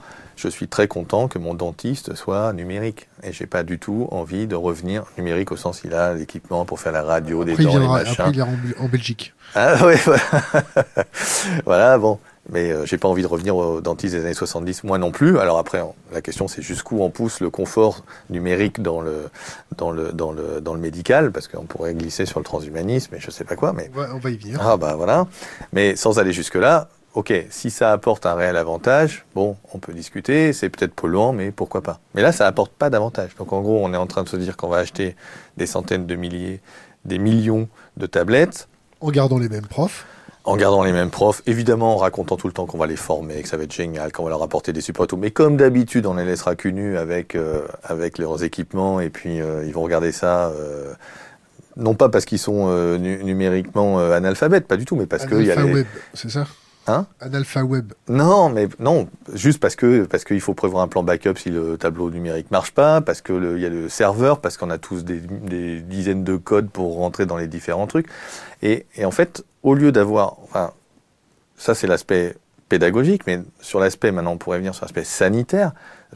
Donc, on sait quand même, enfin, il y a quand même de plus en plus de choses qui sortent sur la question de, de l'addiction numérique, notamment chez les ados, notamment donc euh, sur Il n'y a pas que chez les ados. Les personnes âgées avec Candy Crush, c'est dramatique. hein. Ah oui, tiens, alors je, je fréquente un peu le métro. Spécial dédicace à ma mère. Bon, voilà. Alors, donc effectivement, l'addiction peut être sur les réseaux sociaux, peut être sur les jeux, etc. Bon, ça dépend sans doute des âges et des et, et des genres. Euh, mais du coup, euh, qu'est-ce qu'elle fait l'école numérique? Qu'est-ce qu'elle dit aux parents? En fait, elle dit aux parents le numérique c'est bien, la tablette c'est bien, l'ordinateur c'est bien. Parce que voilà, il y a pas parce qu'on en fait à l'école. Et ce qu'on fait à l'école, c'est bien. Moi, si je vais L'intelligence artificielle, c'est bien. L'intelligence artificielle, c'est bien. Le deep learning, tu vois, je vais réussir, euh, je, je, je vais devenir un, un pro en orthographe parce que je vais avoir un logiciel apprenant qui va me dire attention, Philippe. La semaine dernière, tu avais déjà oublié un S, il me semble, à ton imparfait euh, du subjonctif. euh, fais attention. Voilà. Donc, bon, je pense qu'on est, on est un peu dans, ce- dans ce, dans ce délire-là. Et puis, donc, on n'avertit pas les parents du coup du, du risque. euh, du risque numérique, du fait que l'usage du numérique, comme tout le reste, devrait être modéré, réfléchi, etc., et contrôlé à certains âges, c'est-à-dire pas d'écran dans sa chambre, pas de, etc. Bon. Et en plus, elle incite, elle oblige les enfants à se connecter après l'école. Puisque je dois aller sur le cahier texte numérique, je dois aller faire des recherches, je dois apprendre à faire des PowerPoint. Mon fils, il passe plus de temps à apprendre comment on fait un PowerPoint il a? savoir ce qu'il met dedans. Il a 11 ans. On lui passe le bonjour. Et ben voilà. Question d'Internet. Comment vous voyez le monde à moyen terme? L'avènement des low-tech arrivera avant ou après l'effondrement? Alors, euh, il est sans doute sûr d'arriver après. Si effondrement il y a, si effondrement il y a, euh, on, on fera sans doute un peu plus plus low tech qu'avant parce qu'il y a des choses qui sont sans doute peut-être plus compliquées. Il y a des choses qui réclament une organisation, euh, une organisation sociétale euh, complexe. C'est d'ailleurs ça qui fait que qui disqualifie un peu les les, les horribles films ou séries un peu dystopiques là euh, sur, euh, je sais pas. Alors je suis pas capable de retrouver les noms parce que je suis pas forcément un grand fan. Mais Mirror non, alors c'est pas c'est pas ça que je pensais. parce que C'est euh, c'est un film où euh, il y a une espèce d'humanité très riche qui s'est réfugiée. Équilibrium. voilà. Non, pas Équilibrium. I- Elysium. Elysium, voilà. Alors donc il y a, il y a des riches qui sont dans, dans le truc et puis en bas il y a les il y a, il y a les il y a les prolétaires, je sais pas quoi. Ça c'est pas possible en fait. C'est pas déjà le cas, non? On peut on peut pas être riche dans un non parce que C'est pas déjà le cas, la médecine à trois Non. vitesses en France? Oui, mais en fait il faut il faut qu'elle soit justement à plusieurs vitesses. Et il faut qu'il y ait toute une pyramide sociale, parce qu'il faut aussi voilà, je, prends mon avion privé ou mon hélicoptère pour faire Monaco, je sais pas quoi, pour rejoindre mon île désert, etc. Il faut un concepteur d'hélicoptère, il faut un gars qui fasse la maintenance et qui change les pièces détachées, etc. Et donc ce gars-là, ça peut pas être juste un prolétaire qui crève la faim avec sa famille. Il faut qu'il ait un avantage à être concepteur d'hélicoptère. Et le gars qui est technicien, lui aussi. Et ces gens-là, ils ont des rêves pour leurs enfants. Ils espèrent qu'ils seront, qu'ils gagneront plus d'argent, qu'ils vivront mieux, que sais-je. Et donc il faut pour être riche, malheureusement, il faut avoir une. Enfin, pour être riche dans un monde hyper technologique, il faut des pauvres, mais il faut toute l'échelle intermédiaire avec des gens qui sont moins pauvres que d'autres et qui ont un peu la trouille de redescendre, la trouille eux-mêmes ou la trouille pour leurs enfants, etc. Et donc c'est un peu ce que euh, voilà, c'est moi j'aime bien le, bouquin de Kempf sur euh, euh, comment les riches détruisent la planète avec cette cette réinterprétation, cette réactualisation de, de Thorsten Veblen avec toute cette euh, question de la consommation ostentatoire des, des, des, classes supérieures et qui ensuite ruisselle. Là, pour le coup, là, on sait que ça ruisselle pour de vrai. C'est pas forcément comme le ruissellement euh, économique, euh, mais les, voilà, les, les, les, tentations, elles, elles ruissellent. Et je fantasme moi sur la voiture un petit peu plus grosse de mon voisin de, de, mon, de mon voisin de pavillon, ou je fantasme sur les, les dernières vacances aux Maldives de mon collègue de bureau. Et je ne fantasme pas sur euh, le yacht de Bolloré, quoi, parce que je sais que le yacht de Bolloré m'est inaccessible. Par contre, eux, entre eux, ils se tirent la bourse réellement sur la taille de leur yacht. Et donc ça descend. Et après, ça, donne euh, des flux migratoires de jeunes personnes qui ont tous un, téléphone portable pouvant aller sur Internet, voyant cette société d'ultra consommation, d'ultra transformant, et ensuite ça donne des envies, c'est ça? Oui, je pense. Alors, je pense, je pense pas que juste le, le enfin, ça serait vraiment. Euh, résumer affreusement que de dire que les flux migratoires sont provoqués par cette envie de, la vision un peu de l'American Way of Life euh, qui, est, accessible sur Internet. De fait, oui, de fait, forcément, maintenant, tout est visible tout le temps partout, donc on peut plus se mentir sur les niveaux de vie respectifs. Euh, Vous avez déjà discuté avec un migrant? Directement, non, non, non. Mais ça fait, non, ce que je veux dire, ça fait partie ça se fait sans doute partie du truc, mais il y a, y a, aussi, je pense, la, la contrainte, la contrainte euh, qui est liée au fait que, je sais pas, euh, quand vous êtes euh, planteur de tomates et que vous voyez arriver la tomate concentrée sur le, les, ports africains à un prix défiant toute concurrence et qui vous permet plus de vendre vos tomates sur le marché local, par exemple. Vous pouvez lire L'Empire de l'or rouge, là, qui est tout récent, sur cette question de la mondialisation et qui montre comment. Enfin voilà, c'est toute la question aussi des pays, de la paysannerie, alors euh, qui est, qui, est, chassée dans les villes, donc de, de, de l'hyperurbanisation, à un rythme beaucoup trop rapide, etc. Donc c'est pas juste, c'est pas juste la tentation. Bien sûr qu'il y a forcément un phénomène de culture tentation. Il y a aussi le fait d'ailleurs sans doute que quand on est parti, quand on a eu le courage de partir, je pense qu'il faut, faut raconter. Euh, euh, via Internet et, la facilité peut-être de communication plus grande aujourd'hui, que ça se passe bien et que c'est qu'on est content d'être parti et que le rêve est en train de s'accomplir, même si on est en train de. Ça se passe pas trop comme ça. Exactement. Nous, mais on, a euh, étudié, on a étudié les, les flux migratoires. Euh, c'était 2007 à Mayotte. On s'est déplacé sur place pour discuter avec les Mahorais, les Anjouanais. on a été faire un tour à la campagne. ce qu'ils appellent la campagne, c'est la jungle. Mm-hmm. On a vu des Anjouanais planter des tomates d'ailleurs. Il paraît mhm. que les tomates ne, fonctionnaient pas à, Mayotte, mais les Anjouanais ont trouvé des techniques. Mhm. Et on a discuté avec eux et on s'est rendu compte bah, déjà qu'ils fuyaient la misère. La misère, euh, parce qu'on exportait euh, nos envies aussi chez eux et on exportait nos, comportements prédateurs sur les métaux, les ressources. Et bah, comme ils crèvent la dalle, euh, bah, ils sont obligés de, de migrer.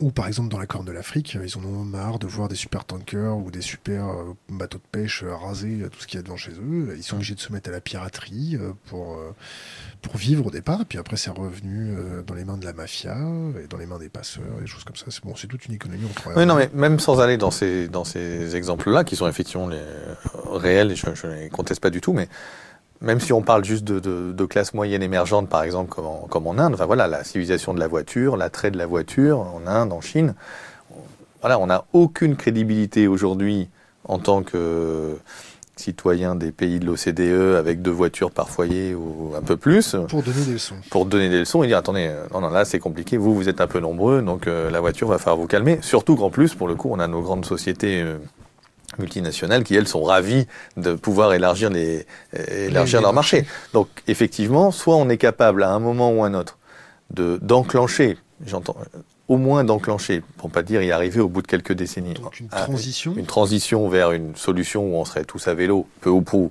si on accepte quelques ambulances et je sais pas quoi, et, puis les véhicules de police sûrement. Euh, non, c'est pour vous provoquer. Ceux, avec les canons qui lancent. Ouais, j'ai rien avec les chenilles et tout ça, voilà. c'est la, blague qui dit, que le dernier, euh, qui, dit que le dernier baril de pétrole sera consommé dans un F-14 ou un F-16 américain. Ou, dans un camion de flic. Voilà. Mais donc, soit on est capable d'enclencher une transition en disant, euh, effectivement, on, va sortir, on sort de la civilisation de la voiture, parce que c'est pas possible de transporter, d'utiliser euh, une tonne de, euh, une tonne 5 de matière première pour transporter 80 kilos, ou un peu plus s'il y a du covoiturage. Et ça nous rend plus heureux, heureux au sens large, y compris économiquement. Faut donc se poser cette question d'un système, c'est quoi le système économique dans lequel il n'y a pas tout ça? Et que ça leur donne envie d'essayer plutôt cette solution-là, Sinon, c'est pas la peine. Tabasser, on se tape un effondrement, c'est ça hein Soit on continue de se tabasser pour aller chercher les ressources, pour aller conquérir des marchés et pour hein continuer ce phénomène de guerre économique, cher euh, à Robert Guillaumeau. soit, soit euh, on n'y arrive pas, c'est ça? C'est soit ah bah, un effet de transition, soit on continue euh, le le jeu de la guerre économique. Euh, oui, bah, je pense, enfin, oui, d'une manière ou d'une autre, je pense que ça va se tendre. Alors, ça peut se tendre de plein de manières. Ça peut se tendre avec effectivement la question de, de, flux migratoires qui, du coup, euh, crée des, des séismes politiques euh, à gauche ou à droite. Ça peut se tendre avec des questions technologiques d'accélération de la productivité. Historiquement, voilà, on a toujours eu, il y, a, eu de la destruction et de la création d'emplois. Hein. Enfin, le, voilà, l'ouragan l'ouragan perpétuel euh, technologique à la Schumpeter. C'est la destruction créatrice. exactement. Donc là, le truc, jusqu'à présent, ça marchait bien parce que voilà, j'ai détruit un peu dans l'industrie, dans l'agriculture, puis voilà, on, on, on, a trouvé des jobs de, de comptables, de juristes et de quelques autres trucs. Il y a aussi des, il y a aussi nos besoins qui ont explosé. Il y a aussi euh, la complexité euh, liée au fait d'être de plus en plus concentré sur un territoire. Ça engendre aussi des, des, des besoins et des, des métiers. On peut pas faire n'importe quoi avec l'eau, l'assainissement, les systèmes de transport, etc. Bon, et donc ce truc-là, bah, ça peut, ça peut, ça peut dévier un peu parce que aujourd'hui, on peut avoir. je pense, moi, je crois pas du tout aux, aux, études extrêmement alarmistes sur le nombre de jobs qui pourraient être détruits par l'intelligence artificielle ou les robots ou autres. Mais le fait est que ça en détruit, ça va continuer. Parce qu'ils sont trop, c'est des chiffres qui sont euh, qui sont, euh, je sais comment ils sont fabriqués. D'une part, c'est un gros tableau Excel avec des stagiaires euh, qui mettent des pourcentages en, face de chaque job avec des, une étude multicritère sur quatre trucs. C'est pas, c'est pas très dur à faire et c'est pas très très sérieux.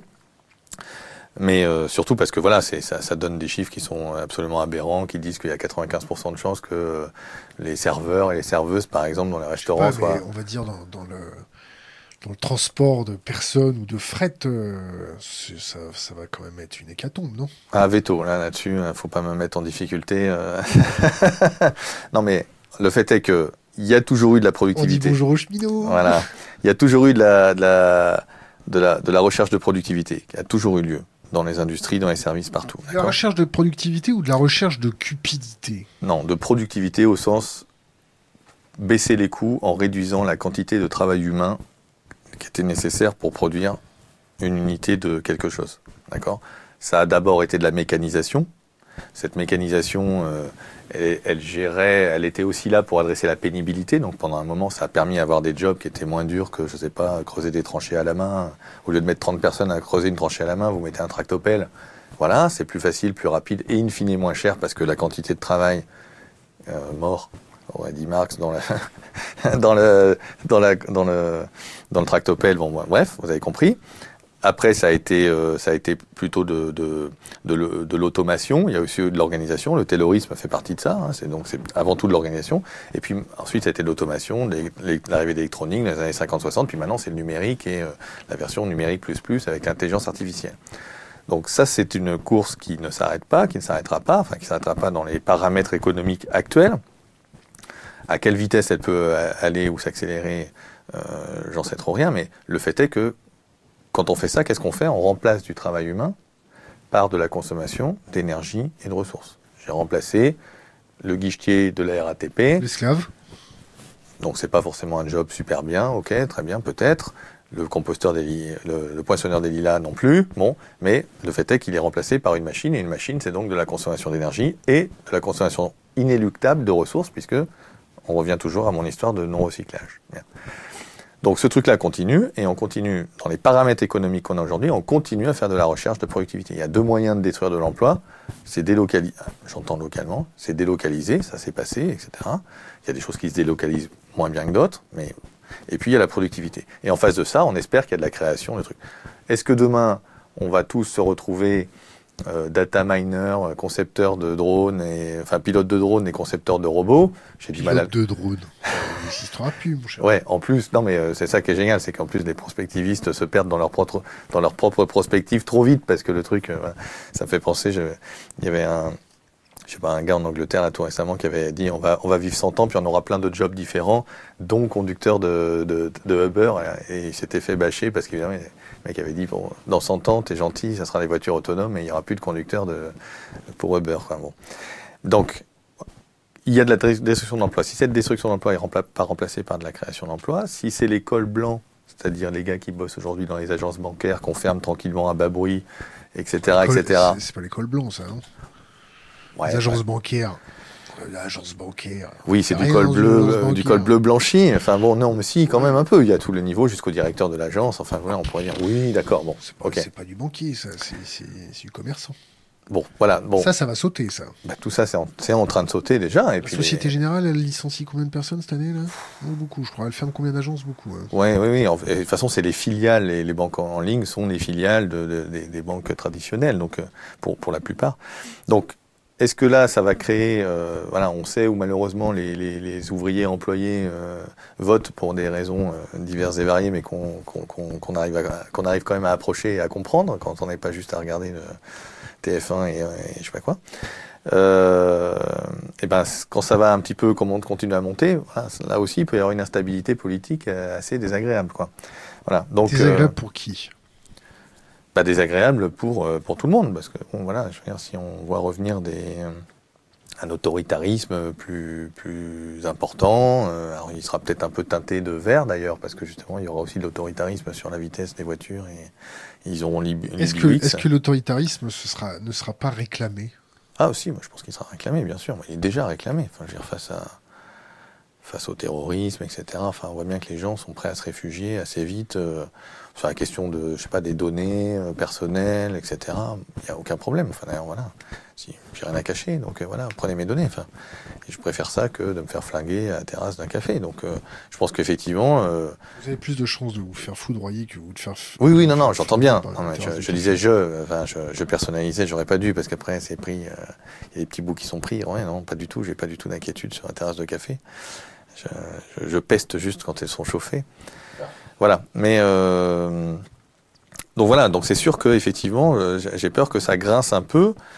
Et en fait, cette question de l'emploi, c'est ça qui est, important. Enfin, on voit bien d'ailleurs que l'écologie passera jamais au premier plan. C'est la, première question, c'est la question économique de l'emploi et mes enfants, est-ce que je peux me loger, etc. Donc, alors l'emploi, la croissance, c'est l'emploi. Hein ça, on nous le répète depuis assez longtemps, depuis qu'on est petit, et puis. Alors la croissance, c'est l'emploi, donc il faut faire de la croissance. Bon, donc la croissance, si elle n'est pas, euh, si elle n'est pas aujourd'hui euh, suffisamment écologique, ben on fait la croissance verte. Hop, retour sur le début de notre discussion. Bien. Alors, un, la croissance, est-ce qu'elle reviendra? Qu'est-ce que c'est que la croissance? Quand elle revient, est-ce qu'on la compte correctement? Ça renvoie à plein de débats que vous avez sans doute déjà euh, eu et vu. Mais bon, voilà, si j'ai l'immobilier qui prend 10%, eh ben la partie de la valeur ajoutée, et donc ce qui est compté dans le PIB des agences euh, immobilières qui prennent un pourcentage de la valeur du bien, ça fait monter le PIB sans qu'il soit passé grand-chose. Donc il y a déjà tout un aspect un peu virtuel dans tout ça. Et puis après, il y a effectivement euh, le fait qu'on voit bien qu'on ne reviendra pas sur des, sur des taux de croissance euh, comparables aux 30 glorieuses, donc qui permettent un retour au plein emploi. Bien. D'ailleurs, cette croissance, qui n'est pas souhaitable qu'elle revienne d'un point de vue environnemental, puisque on ne sait pas faire un découplage hein, les entre, euh, entre la consommation d'énergie, de ressources, les émissions de gaz à effet de serre et le PIB. Donc, on sait faire ce que les économistes appellent un découplage relatif. Il y a une courbe qui monte et puis l'autre se met à monter péniblement un peu moins vite. Donc voilà.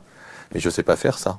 Je ne sais pas faire monter le PIB et faire diviser les, émissions de, CO2, etc. par quatre. Vous n'allez pas, pas savoir payer les retraites? Ah bah bien sûr, tout ça, ça, ça explose. C'est comme les retraites, c'est la même chose que les, c'est la même chose que les centrales nucléaires. Enfin, c'est du droit de tirage. Pour ça d'ailleurs qu'il y, y a, la notion de retraite par, par capitalisation ou par répartition, c'est exactement la même. Hein.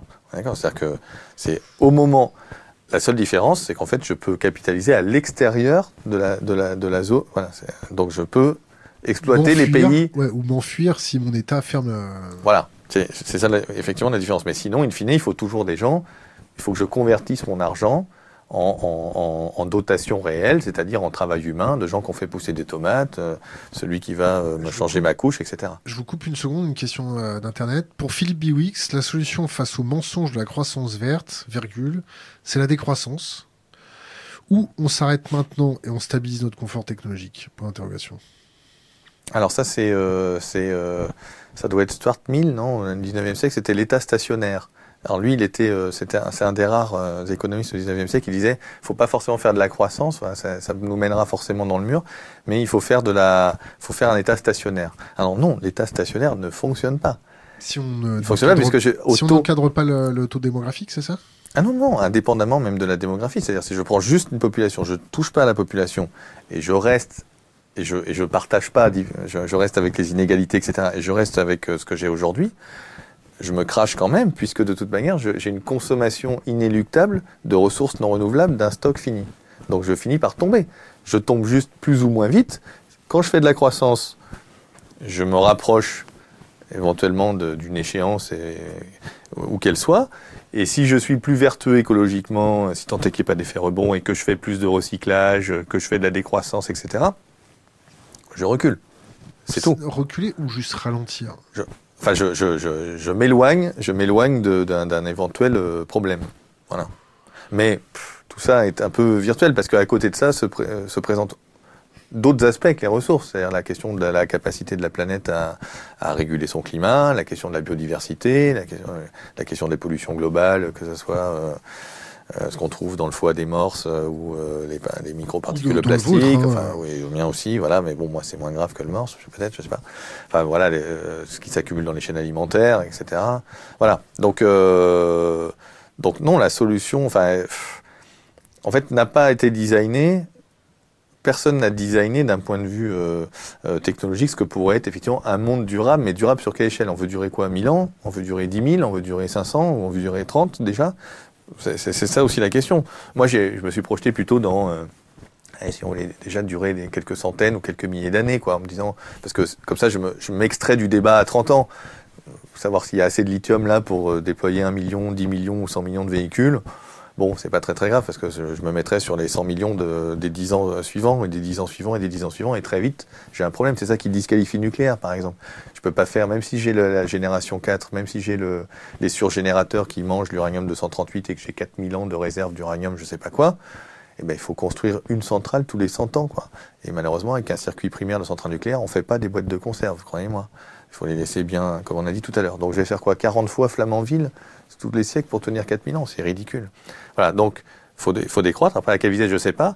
Ce que je sais, c'est que on en a tellement sous le pied. C'est ça la question de la sobriété, etc., ou, dans l'éco-conception.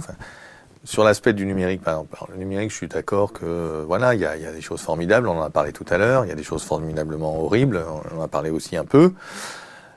Et euh, bon, ok, il y a un côté un peu bien commun de l'humanité sur euh, le chercheur qui arrive à échanger des informations géniales entre l'Australie et, son collègue écossais, euh, sur la connaissance, l'accès à la connaissance. Bon, ok. Si on veut essayer, eh, comment on fait pour faire des low-tech dans les high-tech? Comment on garde ça? Est-ce qu'on peut garder ça? J'en sais rien. À un moment, le, mon condensateur au tantal, il va toujours finir par péter, et puis il faudra que je le change avec un autre condensateur au tantal. Sauf que si on regarde bien la gabegie hallucinante dans le numérique, je suis à peu près certain qu'on pourrait réduire d'un facteur 100, euh, ah, je vais être gentil, allez, 20 à 50, l'impact écologique du numérique actuel tout en gardant 98% des fonctionnalités vraiment intéressantes. C'est-à-dire, si je me mets à, faire moins de vidéos, beaucoup moins de vidéos, ou plutôt. De meilleure qualité. de meilleure qualité. Non mais, Wikipédia, tout Wikipédia en anglais, ça tient sur deux CD. Alors, ne me faites pas dire ce que j'ai pas dit. J'ai pas dit qu'ils ont quand même un peu plus de serveurs pour encaisser le trafic, évidemment. Mais ce que je veux dire, c'est que voilà, ils n'avaient pas d'argent à un moment, ils n'ont pas fait des photos, il n'y a pas de vidéo, les photos sont toutes à basse résolution, etc. Pourtant, ça remplit, euh, voilà, un certain, ça, sert à, pas mal de choses. Donc, si on fait pas de la vidéo, si on n'est pas sur une dictature du temps réel permanent, qui oblige à updater, à mettre à jour des serveurs euh, et qui euh, du coup en permanence font du trafic. Si on est, euh, si on a on n'a pas ce culte hallucinant de la performance. C'est-à-dire, je peux pas me permettre, évidemment, quand je suis Amazon, que mon site tombe pendant euh, 3 minutes, 20 secondes ou, une heure. Dire, la perte de chiffre d'affaires est tellement énorme. Donc, on va faire quoi? On va faire de, la redondance énorme, etc. Euh, la question des équipements, on a dit tout à l'heure, les trucs sont potentiellement non pas increvables, mais euh, je veux dire, s'ils sont pensés modulaires, etc., sur la question, des, softwares, des obésiciels, ou enfin, ce qu'on met sur les pages web, etc., il y a, un nombre de pistes hallucinant. Et quand on met tout ça ensemble, on peut diviser par 100 l'impact. Euh, l'impact. Alors, est-ce que ça nous fait tenir jusqu'à l'an 4000 J'en sais rien. En tout cas, c'est mieux qu'un secteur du numérique qui aujourd'hui émet plus de CO2 que le transport aérien, croît plus vite que le transport aérien et nous amène dans le mur. Euh, et encore, ça c'est sans compter les bitcoins, quoi un avis sur les bitcoins? Bah, C'est euh, les tulipes hollandaises euh, ou John Law. Enfin, c'est. Je, pense que même les gens qui en prennent ou même le Chicago Board of Trade euh, reconnaît que c'est un produit spéculatif. J'ai du mal à comprendre, enfin à croire que ça puisse être autre chose qu'un produit spéculatif. Après, moi, je connais pas très bien euh, les, les mésusages qui en sont faits, mais j'imagine tout à fait que c'est pas c'est pas clean clean. Donc bon, voilà. Et puis, euh, et puis effectivement, d'un point de vue énergétique, c'est juste une aberration parce qu'en fait, on fait tourner des data centers euh, pour rien faire, quoi, finalement, juste. Euh... Oui, on fait tourner des pros euh, pour aller calculer un petit peu. oui, euh, oui, mais ça devient quand même non négligeable hein, cette affaire. Hein. Oui, c'est surtout quand on va avoir une bulle du dollar qui va se réfugier sur les crypto-monnaies. Là, ça va être, ah, ça va être vraiment fort. Il faudra qu'on y mette tous nos ordinateurs, même ceux qui n'ont pas l'habitude d'être ouais, mineurs. C'est surtout EDF qui va être content. Euh, question d'internet. Salaire à vie pour les humains remplacés Point d'interrogation. Qu'est-ce que vous en pensez? Le salaire universel. Ok. Alors, euh, le débat sur le salaire universel, il est, chargé. J'avais commis euh, d'ailleurs une, une tribune pendant la pendant la, campagne présidentielle. Ça parlait de Benoît Hamon, non? Ouais, absolument. On a lu la même. Voilà. Euh, non, je l'avais, je l'avais, euh, voilà, qui euh, en fait disait, qui renvoyait un peu dos à dos Hamon et la Silicon Valley, c'est-à-dire en disant, euh, finalement, si le salaire universel c'est juste une manière de dire les robots, les machines bossent pour nous, et donc dans un cas c'est juste pour éviter euh, bah, que ça s'effondre parce qu'il y a un taux de prolétaire trop grand, et dans l'autre c'est je fais ça un peu social, c'est super parce que les gens ont perdu leur boulot. Pour moi, c'est à peu près la même chose et ça repose sur des bases qui sont euh, pas correctes qui sont le fait qu'on peut vivre dans une société hyper technologique, hyper machinique, avec des, des, ordinateurs, l'intelligence artificielle partout et des robots et des drones de livraison. Alors, donc ça c'est le premier, point. Donc moi je préfère, je préfère la société de post-croissance ou de décroissance. Alors je dis post-croissance, souvent maintenant ça fait moins peur que décroissance. Ça post-croissance, de plein emploi ou de pleine activité, que une solution avec des gens qui bossent pas, à qui j'ai donné le salaire à vie du coup, euh, et puis on peut définir le niveau, et puis des gens qui, qui, qui, continuent à, à bosser. Euh, après, j'exclus pas que, je sais pas, par exemple, euh, il peut y avoir des, des, usines ou des activités hyper polluantes, et on pourrait tout à fait imaginer qu'au lieu d'avoir le stress de, de, de fermer l'usine et de mettre 200 mecs sur le carreau, alors que le truc, on sait qu'il est néfaste d'un point de vue environnemental, on pourrait imaginer effectivement d'avoir des mécanismes de d'assurance chômage augmenté ou je sais pas quoi. Hein, bon droit de tirage augmenté. Ouais, ouais. Alors droit, droit de tirage, c'est pareil. Là, c'est un peu. Euh, je suis hyper méfiant sur ça parce qu'il y a les droits de tirage en mètres carrés, mais finalement les mètres carrés, ils sont à Neuilly ou ils sont à Clichy. Enfin bon. Euh, ça me paraît un peu compliqué. Après, il y a des choses intéressantes, c'est de dire si je, ça c'est pas normal de, payer l'eau de sa piscine et l'eau pour prendre sa douche au même prix euh, du mètre cube, etc. Donc sur l'aspect des progressivités des tarifs, etc. Il y a plein de choses intéressantes à faire. Alors, post croissance de plein emploi, c'est dire quoi?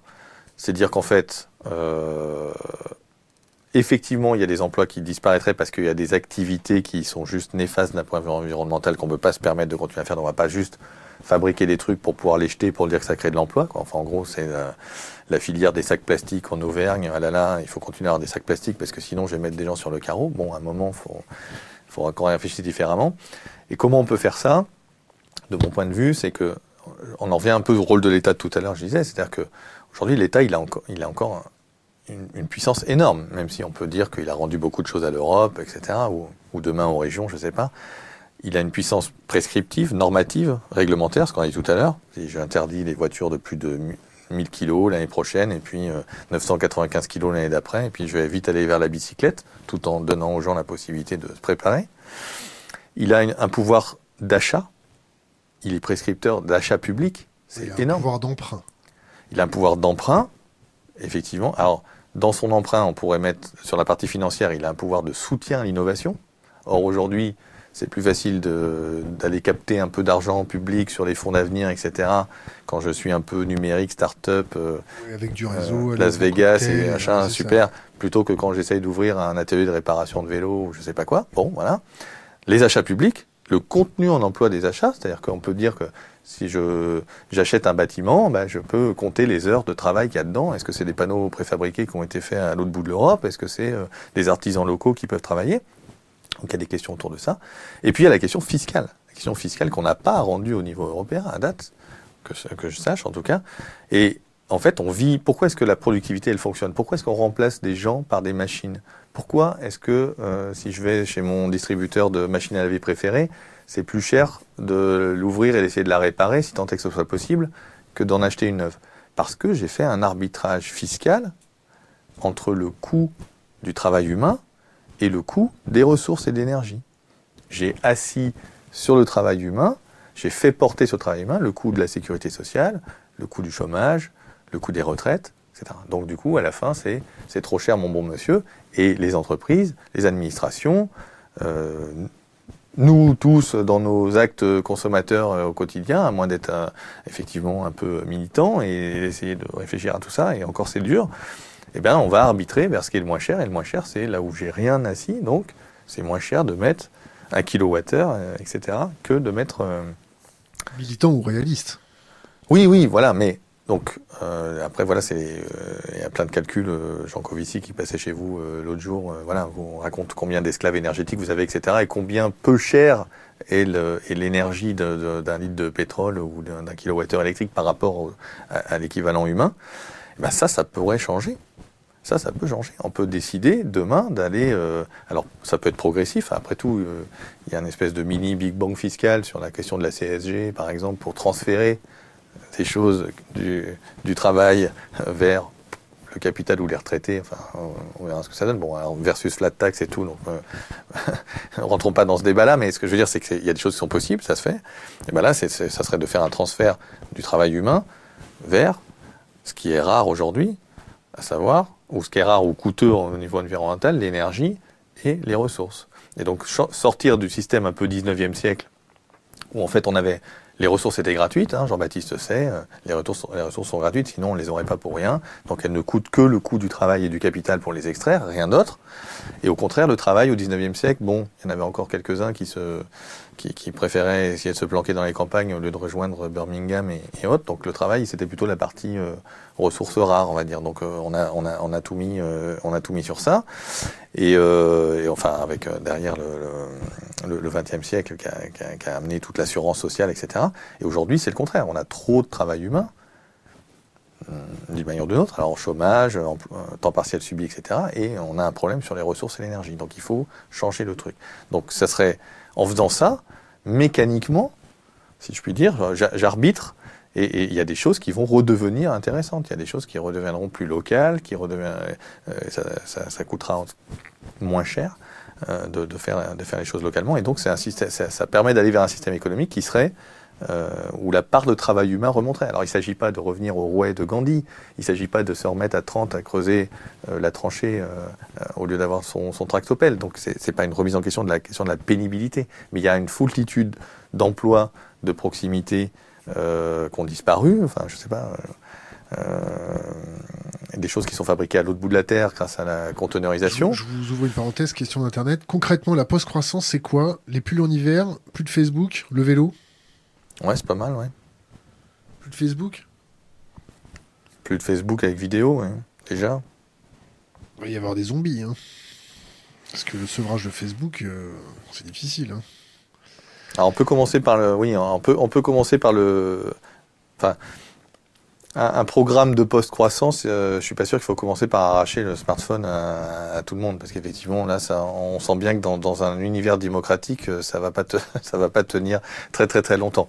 Alors L'exemple du pull, quand même, c'est intéressant parce qu'effectivement, donc euh, c'est la différence entre l'efficacité et la sobriété. C'est-à-dire que isoler son bâtiment et continuer à le chauffer à 23 ou 24 degrés en hiver, comme on commence à faire, comme on fait maintenant, versus, je sais pas, 16, 17, 18 degrés. Euh, il y a quelques décennies, hein, tout ça, ça, bouge. Hein, 13, hein, euh, quelques décennies. Oui, alors euh, oui, là on est sur, oui, ça dépend où, évidemment, c'est toujours pareil, mais dans les Carpates, oui, dans le château de Dracula, on était, on est à 13, même, ou même au fin fond de la fourque.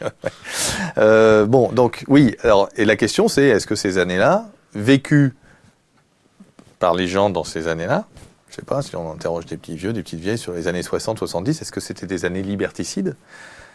Est-ce que c'est des années qui, voilà, est-ce que, est-ce qu'ils ont vécu ça comme une euh, Est-ce que la consommation énergétique a favorisé les libertés? La réponse est oui. Hein. Bah oui, bien sûr. Elle a favorisé euh, la liberté de déplacement. Euh. L'État a-t-il le moyen de légiférer face au mouvement économique? Alors, je vais remplacer mouvement par marché. Bah alors, ça dépend. Moi, j'aurais tendance à dire que ça, ça dépend un peu des, de la nature des de la nature des activités économiques. Si c'est une activité économique qui, se, qui peut bouger, c'est-à-dire je fabrique euh, des voitures, par exemple, je sais pas. Bon, il y a la menace immédiate à l'emploi. Enfin, c'est d'ailleurs tout le débat qu'il y a sur les taxes carbone, même au niveau européen d'ailleurs, c'est ça. Hein, c'est ah là là, est-ce que la chimie européenne va rester euh, compétitive? Est-ce que voilà, si je renchéris le coût de l'énergie donc là, il y a, un petit débat, à avoir et je vais y revenir tout de suite. Si c'est des activités locales non délocalisables, McDonald's, je fais ce que je veux avec McDonald's. Il va pas me livrer les, il va pas me livrer les, hamburgers euh, par, par drone à partir de l'Espagne ou de l'Italie si j'ai décidé de lui interdire, je sais pas, les emballages jetables, par exemple. Il va bien falloir qu'il se débrouille s'il veut continuer à faire son chiffre d'affaires. Donc j'ai un moyen théorique, au moins, de coercition. À l'extrême, au contraire, c'est le numérique. Et puis, si je dis demain, je mets une taxe sur les data centers d'Aubervilliers, youp, tout va partir, euh, je ne sais pas où, euh, au Groenland, en Chine ou ailleurs, et là, ça, sera, ça, va, ça va être beaucoup plus difficile à faire marcher. Alors, entre les. Enfin, mon action, en fait, n'aura été presque destructive, du coup. Alors, sur la partie intermédiaire, de dire finalement tout ce qui est manufacture, euh, industrie, etc., bah, la question, c'est le c'est un peu l'horreur, euh, enfin pas l'horreur, mais c'est des mots repoussoirs, alors je vais quand même les, lâcher, mais bah, c'est la question des barrières douanières.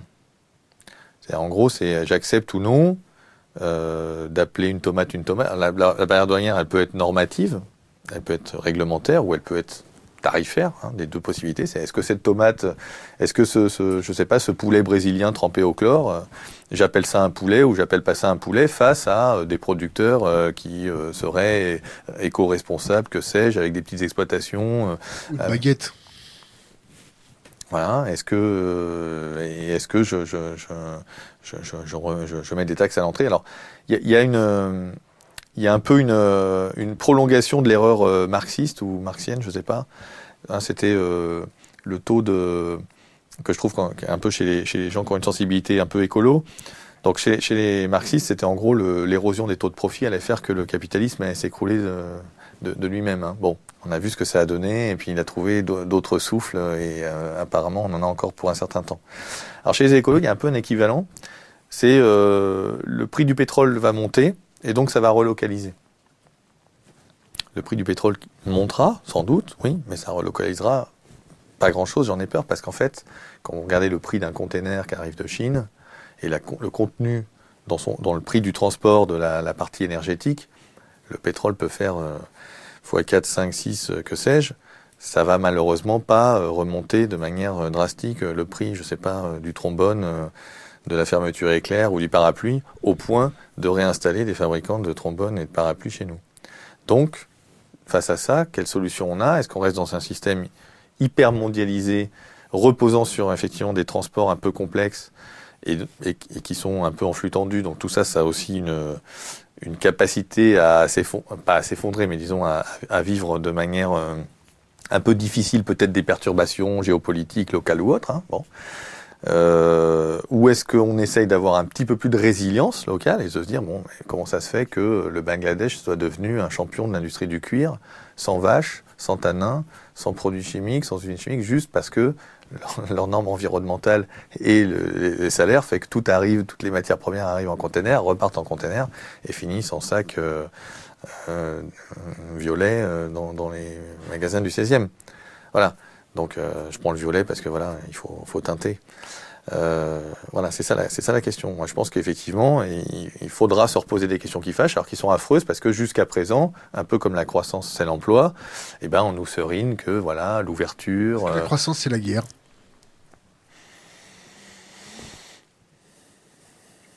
Euh, J'en sais rien. Guerre globale, euh, pas forcément. Guerre locale, un peu à gauche, à droite, peut-être. On va dire, on va dire que la, la guerre, c'est pratique pour la croissance. On va plutôt dire ça comme ça. Est-ce que, est -ce que le fait de chercher forcément la croissance engendre la guerre? Je pense que celui qui recherche la croissance, par exemple, le politique qui me dit votez pour moi, euh, je vais relancer la croissance. La guerre, ça l'arrange. Ah bah, je crois, je crois que nos, nos, nos ministres de la défense. Euh, euh, ou de l'économie se gargarise régulièrement du fait qu'on est passé troisième ou quatrième ou cinquième selon les années euh, euh marchand d'armes, euh, fort technologique, formidable, avec beaucoup d'emplois et, de, et, et de travail d'ingénieur et de technicien dedans.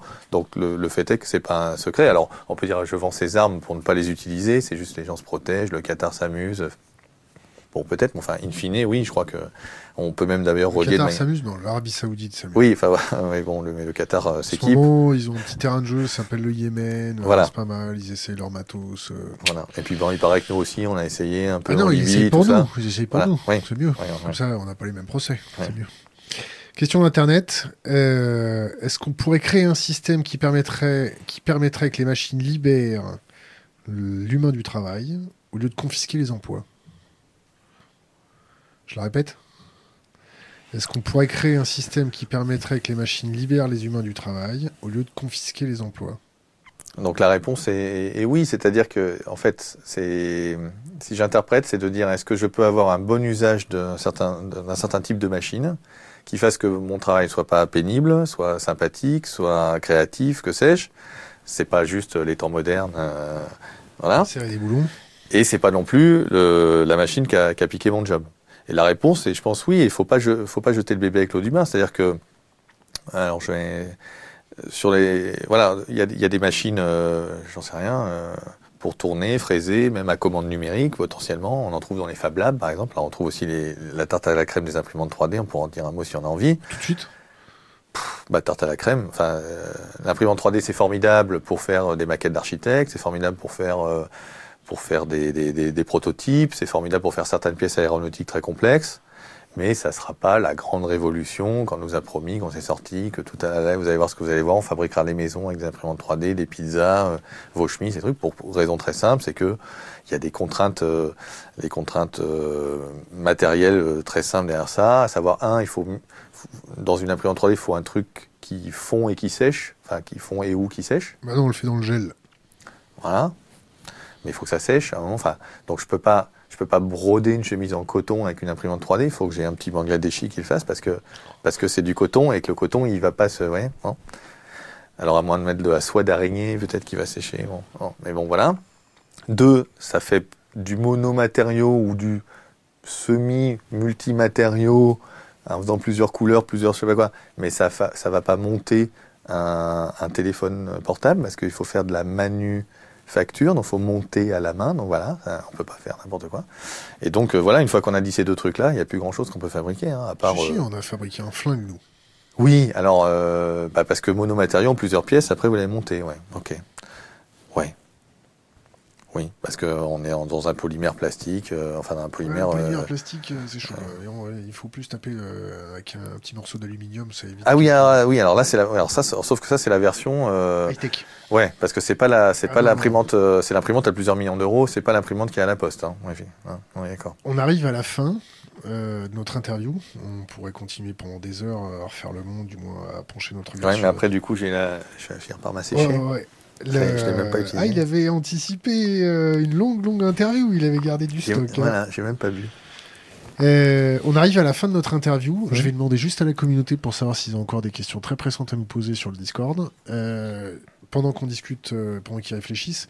La dernière question qu'on va vous poser, c'est laisser un, un conseil pour les jeunes générations. Donc, euh, gardez ça dans un coin de votre tête euh, pour la, la toute fin. Donc, dernière question, les gars. Économie basée sur les ressources, point d'interrogation, possible ou pas? Économie basée sur les Les ressources. ressources. Est-ce qu'on peut baser une économie sur le savoir, sur l'échange, plutôt que sur les ressources? Oui, alors ça c'est. euh, La société à la Star Trek. Oui, ouais, ou à la Idriss Aberkan. euh, Oui, Société de la Idriss, connaissance, là, ouais. j- J'en profite pour passer un message. Euh, on a perdu Idriss, Idriss Aberkan. Euh, la dernière fois qu'on l'a eu, euh, il était en partance pour la Suisse. Et depuis, c'était à, à partir du 25 novembre, et depuis on n'a plus du tout de nouvelles. Il a disparu Bon, bah d'Internet, il n'a euh, plus d'activité Twitter, il n'a plus d'activité dans la presse. Donc on demande à notre communauté d'aller euh, lui passer le bonjour pour nous.